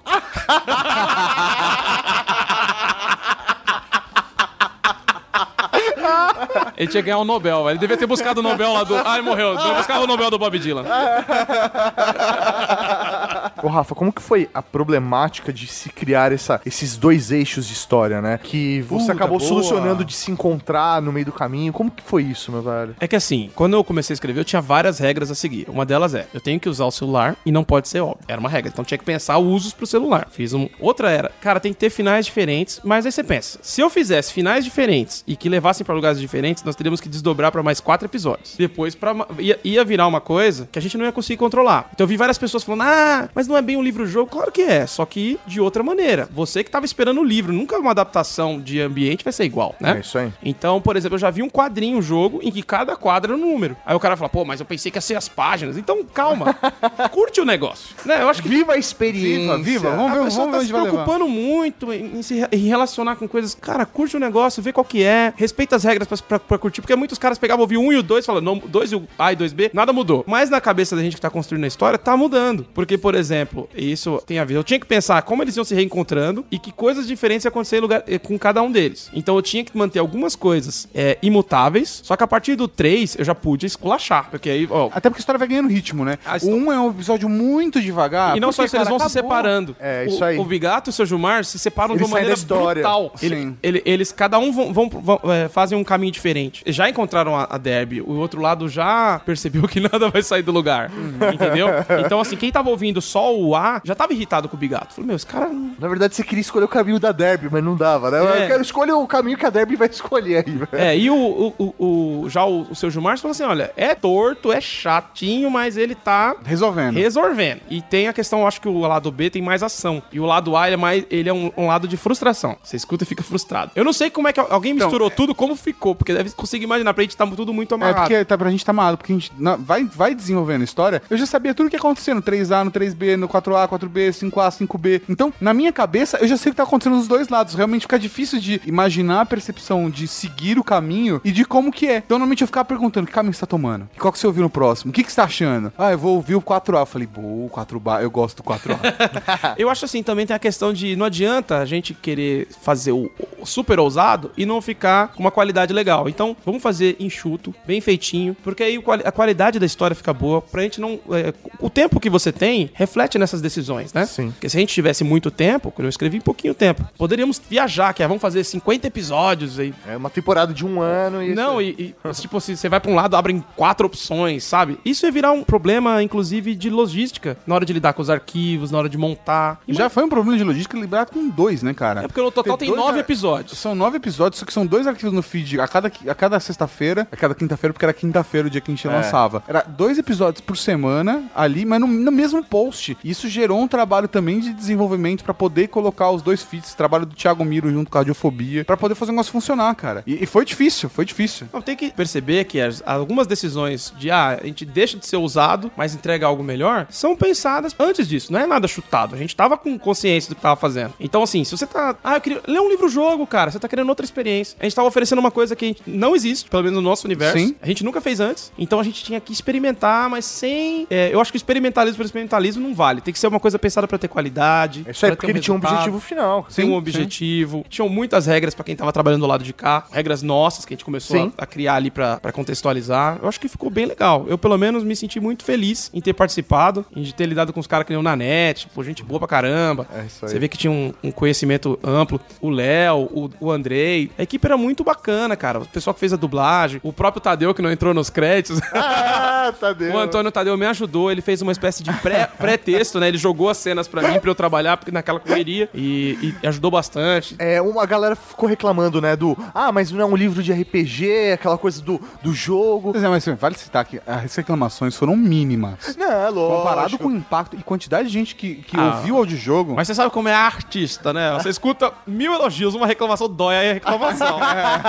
Não, mas é legal a gente usar a reclamação porque é um feedback pra gente entender como foi o trabalho Isso, e até justificar pra ver como as coisas funcionaram, né? Aí eu tava refletindo aqui, pô, o cara vê o- as escolhas como parte do jogo, mas não percebe que mandar a gravação era parte do jogo. Inclusive a história se modificou com isso. Aquelas mensagens, elas tornavam, davam uma aleatoriedade Aquela- que nós não esperávamos. A, a Vocês- gente, Ah, um, um cara ganhou pelo fato do fala pra ele me encontrar na vendinha. É, o cara falou, foi mano Genial. natural, o cara falou, me encontra na vendinha. Porque ele não influenciou na história do tipo, ah, passei na casa da sua avó e vi que ela tá bem. Pô, velho, Muita logo- gente deve ter feito é, isso. eu sou do Capão, me encontra lá na vendinha. E o mais genial foi o cara que ganhou no, no, cin- no, no 4, que ele falou do incêndio. Mas ele ganhou. Por que, que a Ele gente. foi safo, ele falou de uma maneira muito sutil. Su- sutil, solto, tem uma É. E- galera pondo aonde fogo ele aí. sacou? Ele sacou no trailer. Ah. Ele sacou no trailer a parada do incêndio. Olha que manjão. Teve gente que inventou, teve gente que inventou. Falou assim, não, mano, porque encontrei o Bigato ontem, falei com o Jairzinho, se for o Jairzinho pro taxista, é bacana. Assim, ele, ele tá criando conexões, entendeu? O cara falou assim, ô, tem uma galera botando fogo aí. Então ele fica ganhou. esperto. É o jogo mais interativo que eu posso imaginar, porque você, um videogame, você não interfere de maneira criativa. Sim. E ali você tava interferindo de maneira. Então, se você jogou, ficou esperando só a parte de encontrar e se sentiu frustrado, na próxima tenta mandar o áudio ou, que, ou a mecânica que a gente inventar, não sei se vai ser essa. Muita muitas pessoas chegavam pra mim e falavam: Eu mandei o áudio, você ouviu? Eu falei, cara,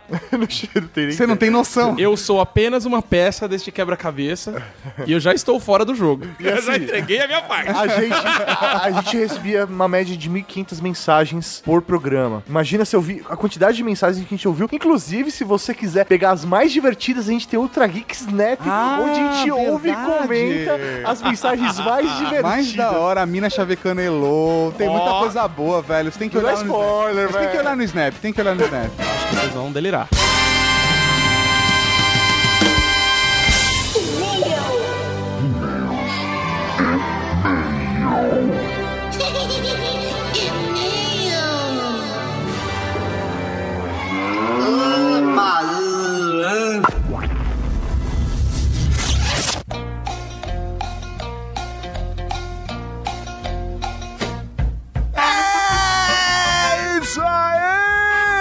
Mano! Estamos aqui nos e-mails, comentários, bate muito no Drag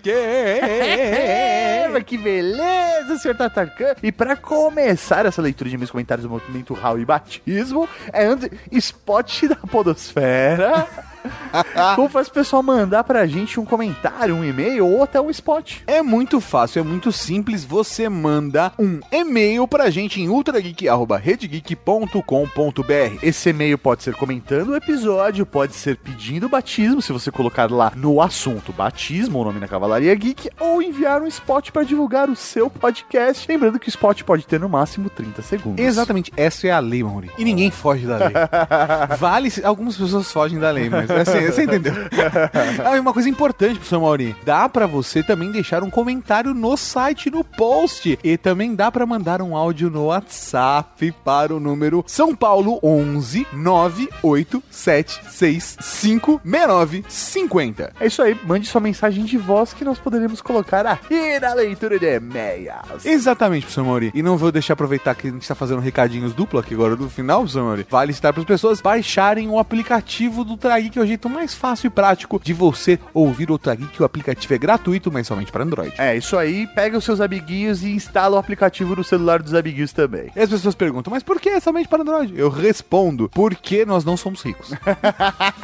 E Android, o Android é 95% do mercado. brasileiro. Então é isso. Vamos então começar. com o primeiro é o Spot, professor Mauri. Dessa vez, quem mandou o spot foi o Esquilo Norris. O Esquilo Norris. Norris? Norris, Norris, mano. Norris. Será que é Nor não, Norris? É, no... Vamos lá ouvir o miserável e medíocre, vai. Sofisticação. Toma uma grelada aqui, ó. Pá! Argumentação. Eu preferia culpar outra pessoa a culpar o Peter Jackson, cara. Cara, tem culpa eu? Conhecimento. Eu, imaginava que o livro tinha vindo depois do filme. Humor. Esse podcast não prova nada. Só prova que o Skill Norris é um filho da puta. Miserável e medíocre. Aqui você parece normal. Compartilha, fala que a gente é cretino e compartilha. Cara, esse foi o melhor spot que a gente recebeu até agora. Ele tá muito Tirando bom. o fato de que eles não passam do URL, não passam nada. É, é um spot miserável e medíocre mesmo. Ah, mas é muito bom, cara. A gente falou, a gente ia provar qualquer coisa aqui desde que tivesse 30 segundos. Veio aí um miserável e medíocre. Você pode conhecer mais em miserávelemedíocre.com.br. É isso aí, muito bom. Um abraço, Raul.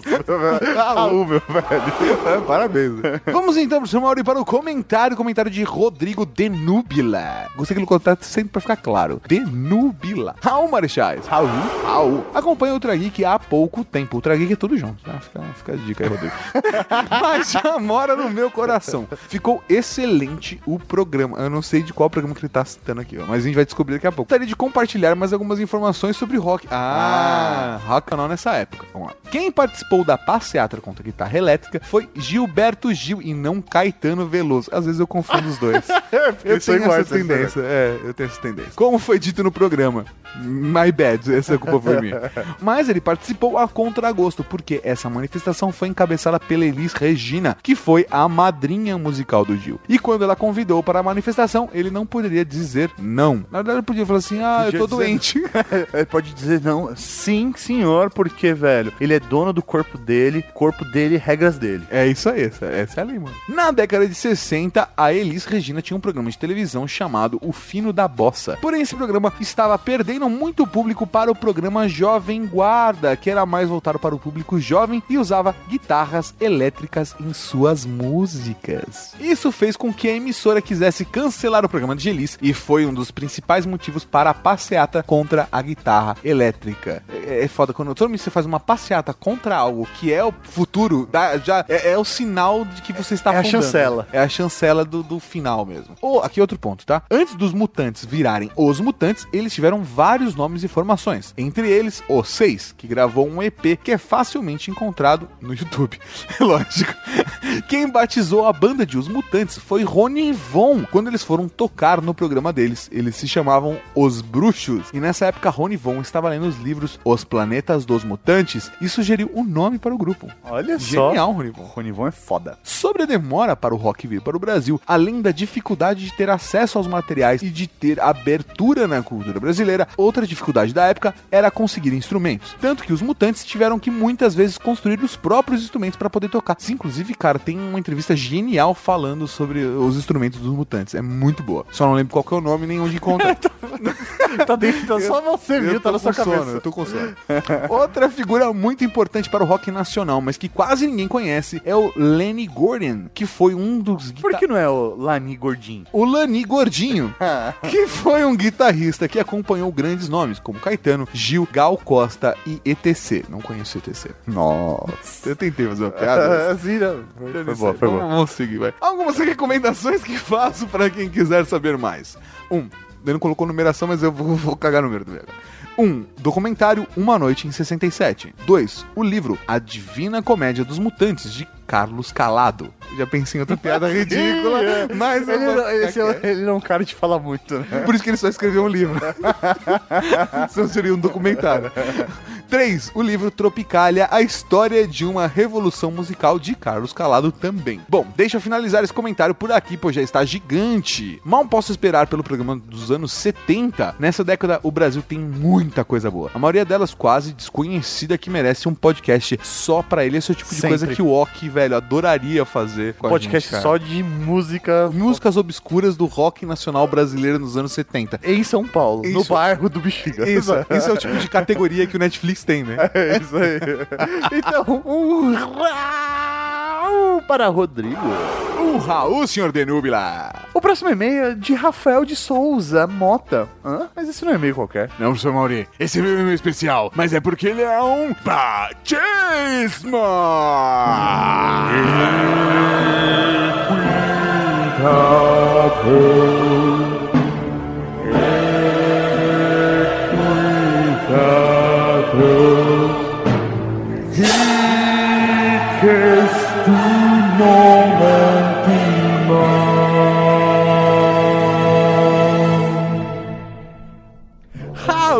Marechais. Raul? Raul. Mesmo sendo ouvinte desde os tempos áureos, porém nunca havia solicitado o meu cargo na cavalaria por não me achar digno de tal mérito. Mas vamos lá. Muita gente não se acha digno. Cara, que isso, velho? Que isso? Sou o Rafael de Souza Mota, 38 anos, tá conservado, hein, velho? Nerd geek, transante com todas aqui da Cavalaria Geek. Analista de sistema em tempo integral, ama animais e videogames. E videogames preferindo os clássicos. Ainda está explorando. Eu gostei que ele ama nos animais. ele é tipo uma misma. Ainda está explorando esse novo mundo. Tá estranha essa frase. É, não, parece que velho, fumou um. Ele tá nos anos 60, né? Angel of Aquarius. Não, isso aí não, é 70.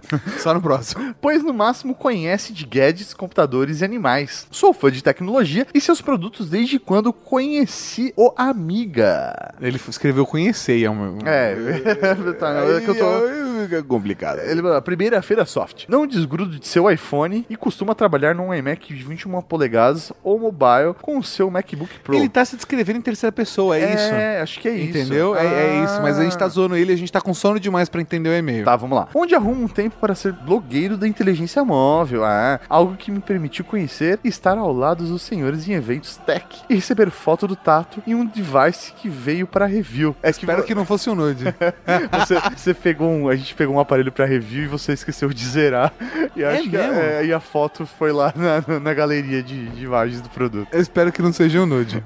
De verdade.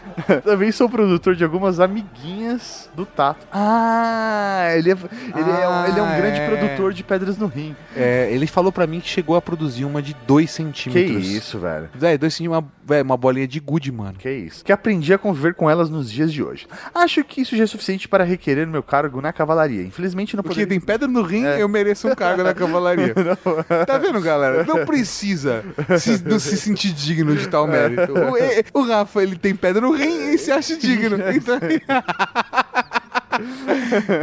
a, a questão é, o que importa de verdade pra você ser da Cavalaria Geek de Elite, professor Mauri? Você tem que ser ouvinte do Drag Geek e fazer parte da comunidade, incentivar, compartilhar, e é isso aí. E ser uma pessoa de bom coração que quer se desenvolver. Não importa se sua característica principal é você produzir pedra no rim de 2 centímetros. Olha só. então, Rafael, ajoelhe-se. A partir de hoje, tu serás conhecido como o Pit Fedido da Cavalaria Geek!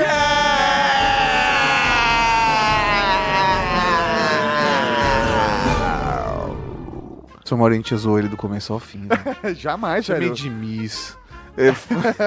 Falei que não precisava ter mérito nenhum pra entrar na Cavalaria Geek de Elite. Tô de zoeira.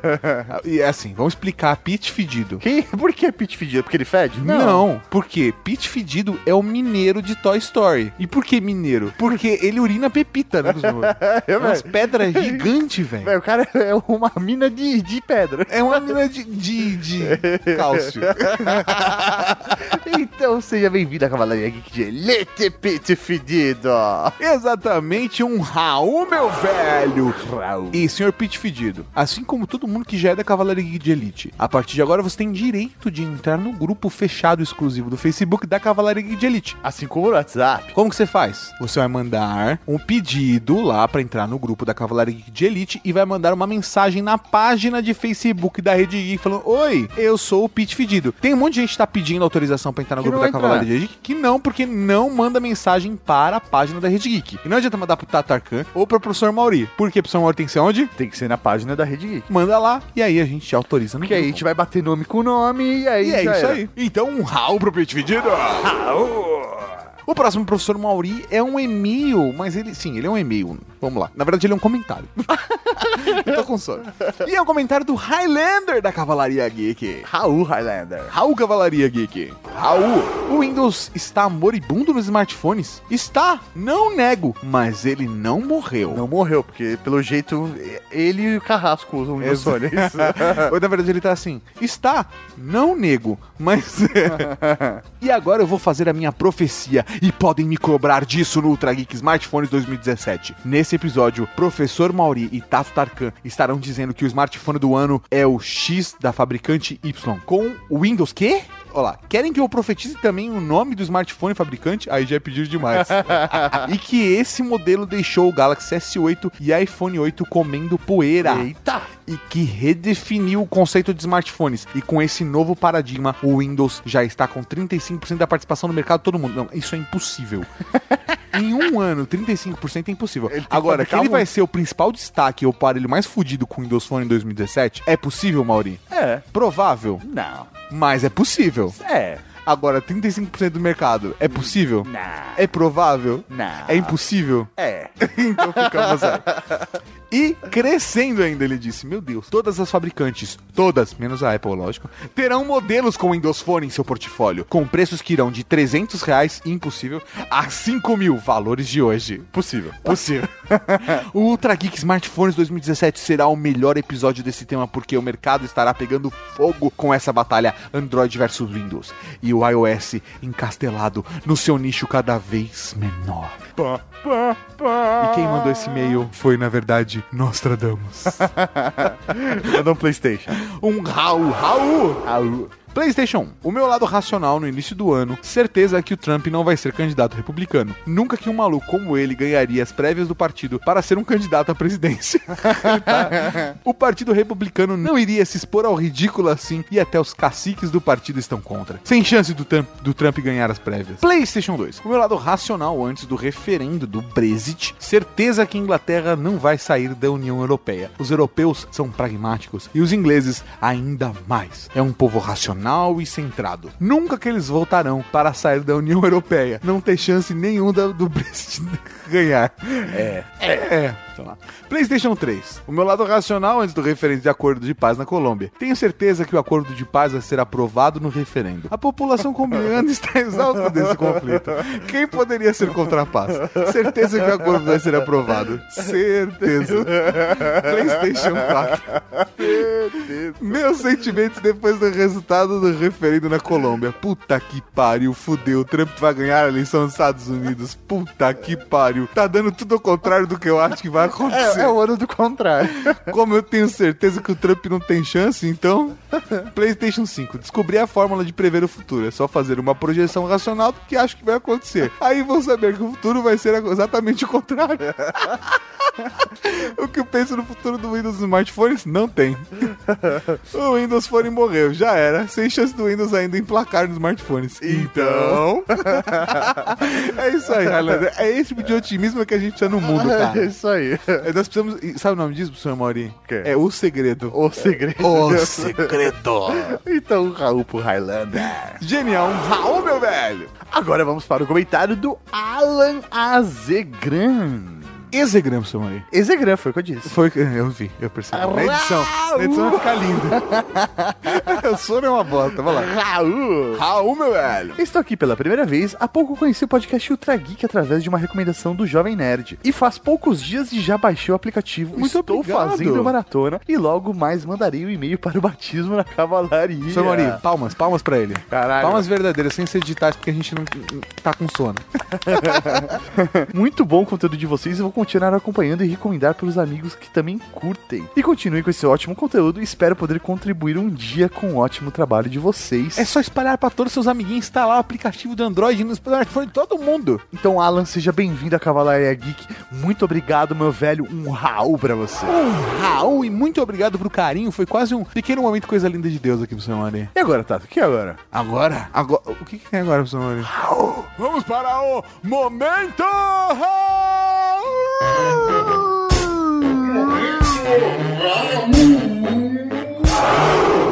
Tem o Raul Cortez, Raul Seixas, Raul Gazola, Raul Gil, Raul Júlia.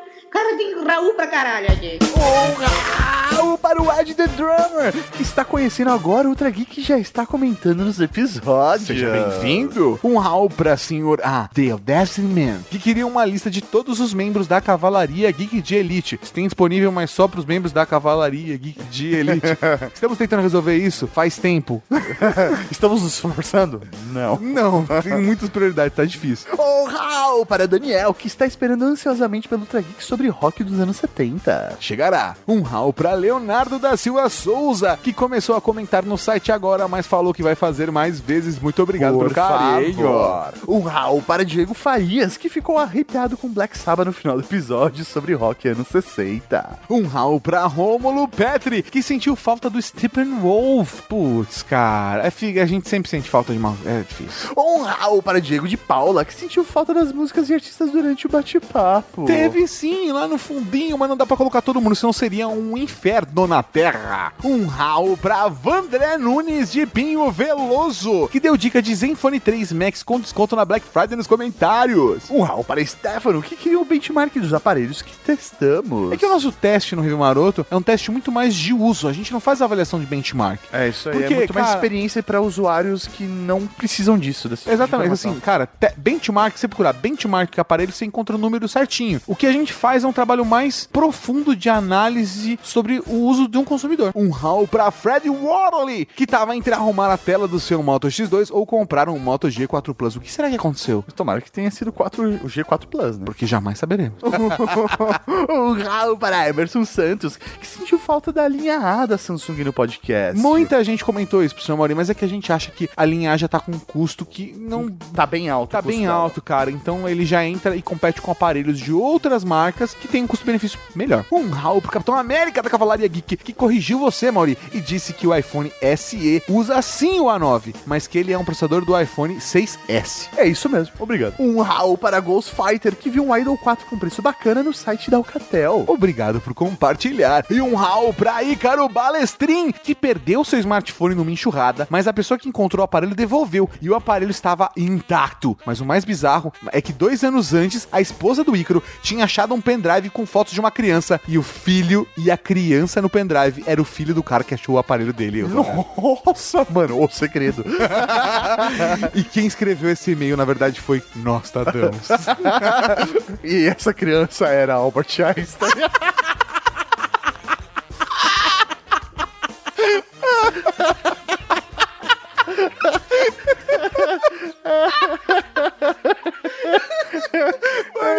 Um Raul pra Fredson, que sente falta de atualizações da linha da Alcatel. Realmente eles desatualizam. O Raul pro Panoramix da Cavalaria Geek, que fez um excelente comentário sobre a Samsung. Então você dá uma lida lá, porque tá excelente mesmo. Um Raul para Samuel Hor, que não gosta da LG, Asus e Samsung por conta das personalizações do sistema operacional. Cara, Cara, isso é uma... é gosto. É gosto. um Raul pra você que mandou e-mail, mandou comentário, mas não foi lido aqui. Um Raul para você que se inscreveu no canal da Rede Geek no YouTube. E um Raul pra você que apoia o podcast e vai usar a hashtag Encontro Podcast nas redes sociais. É isso aí, Cavalaria Geek. E até semana que vem. Com mais um Ultra Geek. aqui na Rede Geek. Alô, Tchau. Tchau. Raul. Peraí, peraí, peraí, vamos me aproximar, vamos me aproximar. E agora, ficou melhor? Bate na mesa. Ficou melhor? Ficou melhor? Tá legal. Como é que tá? Não, ficou uma bosta, Marcel. Para de bater nessa merda. Caralho, dá tique no cara. Vai essa porra pra cá. Fazer um lance meio rock balboa, prende um braço no meio. É isso aí, velho. É o que tem pra hoje, cara. Você acabou de ouvir o Ultra Geek.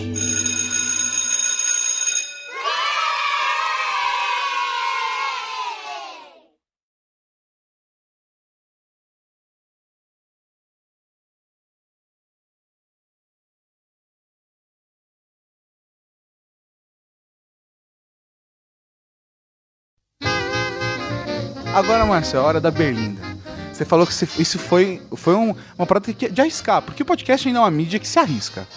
Né? É uma mídia que ainda não está consolidada. A gente está consolidando o podcast no Brasil. E ainda mais criar uma parada nova dentro do podcast, aí você tem que ser maluco mesmo. Agora a pergunta é: valeu a pena? Não sei. não terminou de ouvir ainda? Não chegou no final? Porra, não chegou no... Tá parecendo o cara do First lá. no WhatsApp, caralho. É você descobrir se valeu a pena se esse final da história foi boa, né? Porra, eu não escutei até o fim, cara. Como é Se tiver um audiojogo Ultra Geek 2, aí vocês, souberam, vocês vão saber se o Marcelo gostou ou não, tá?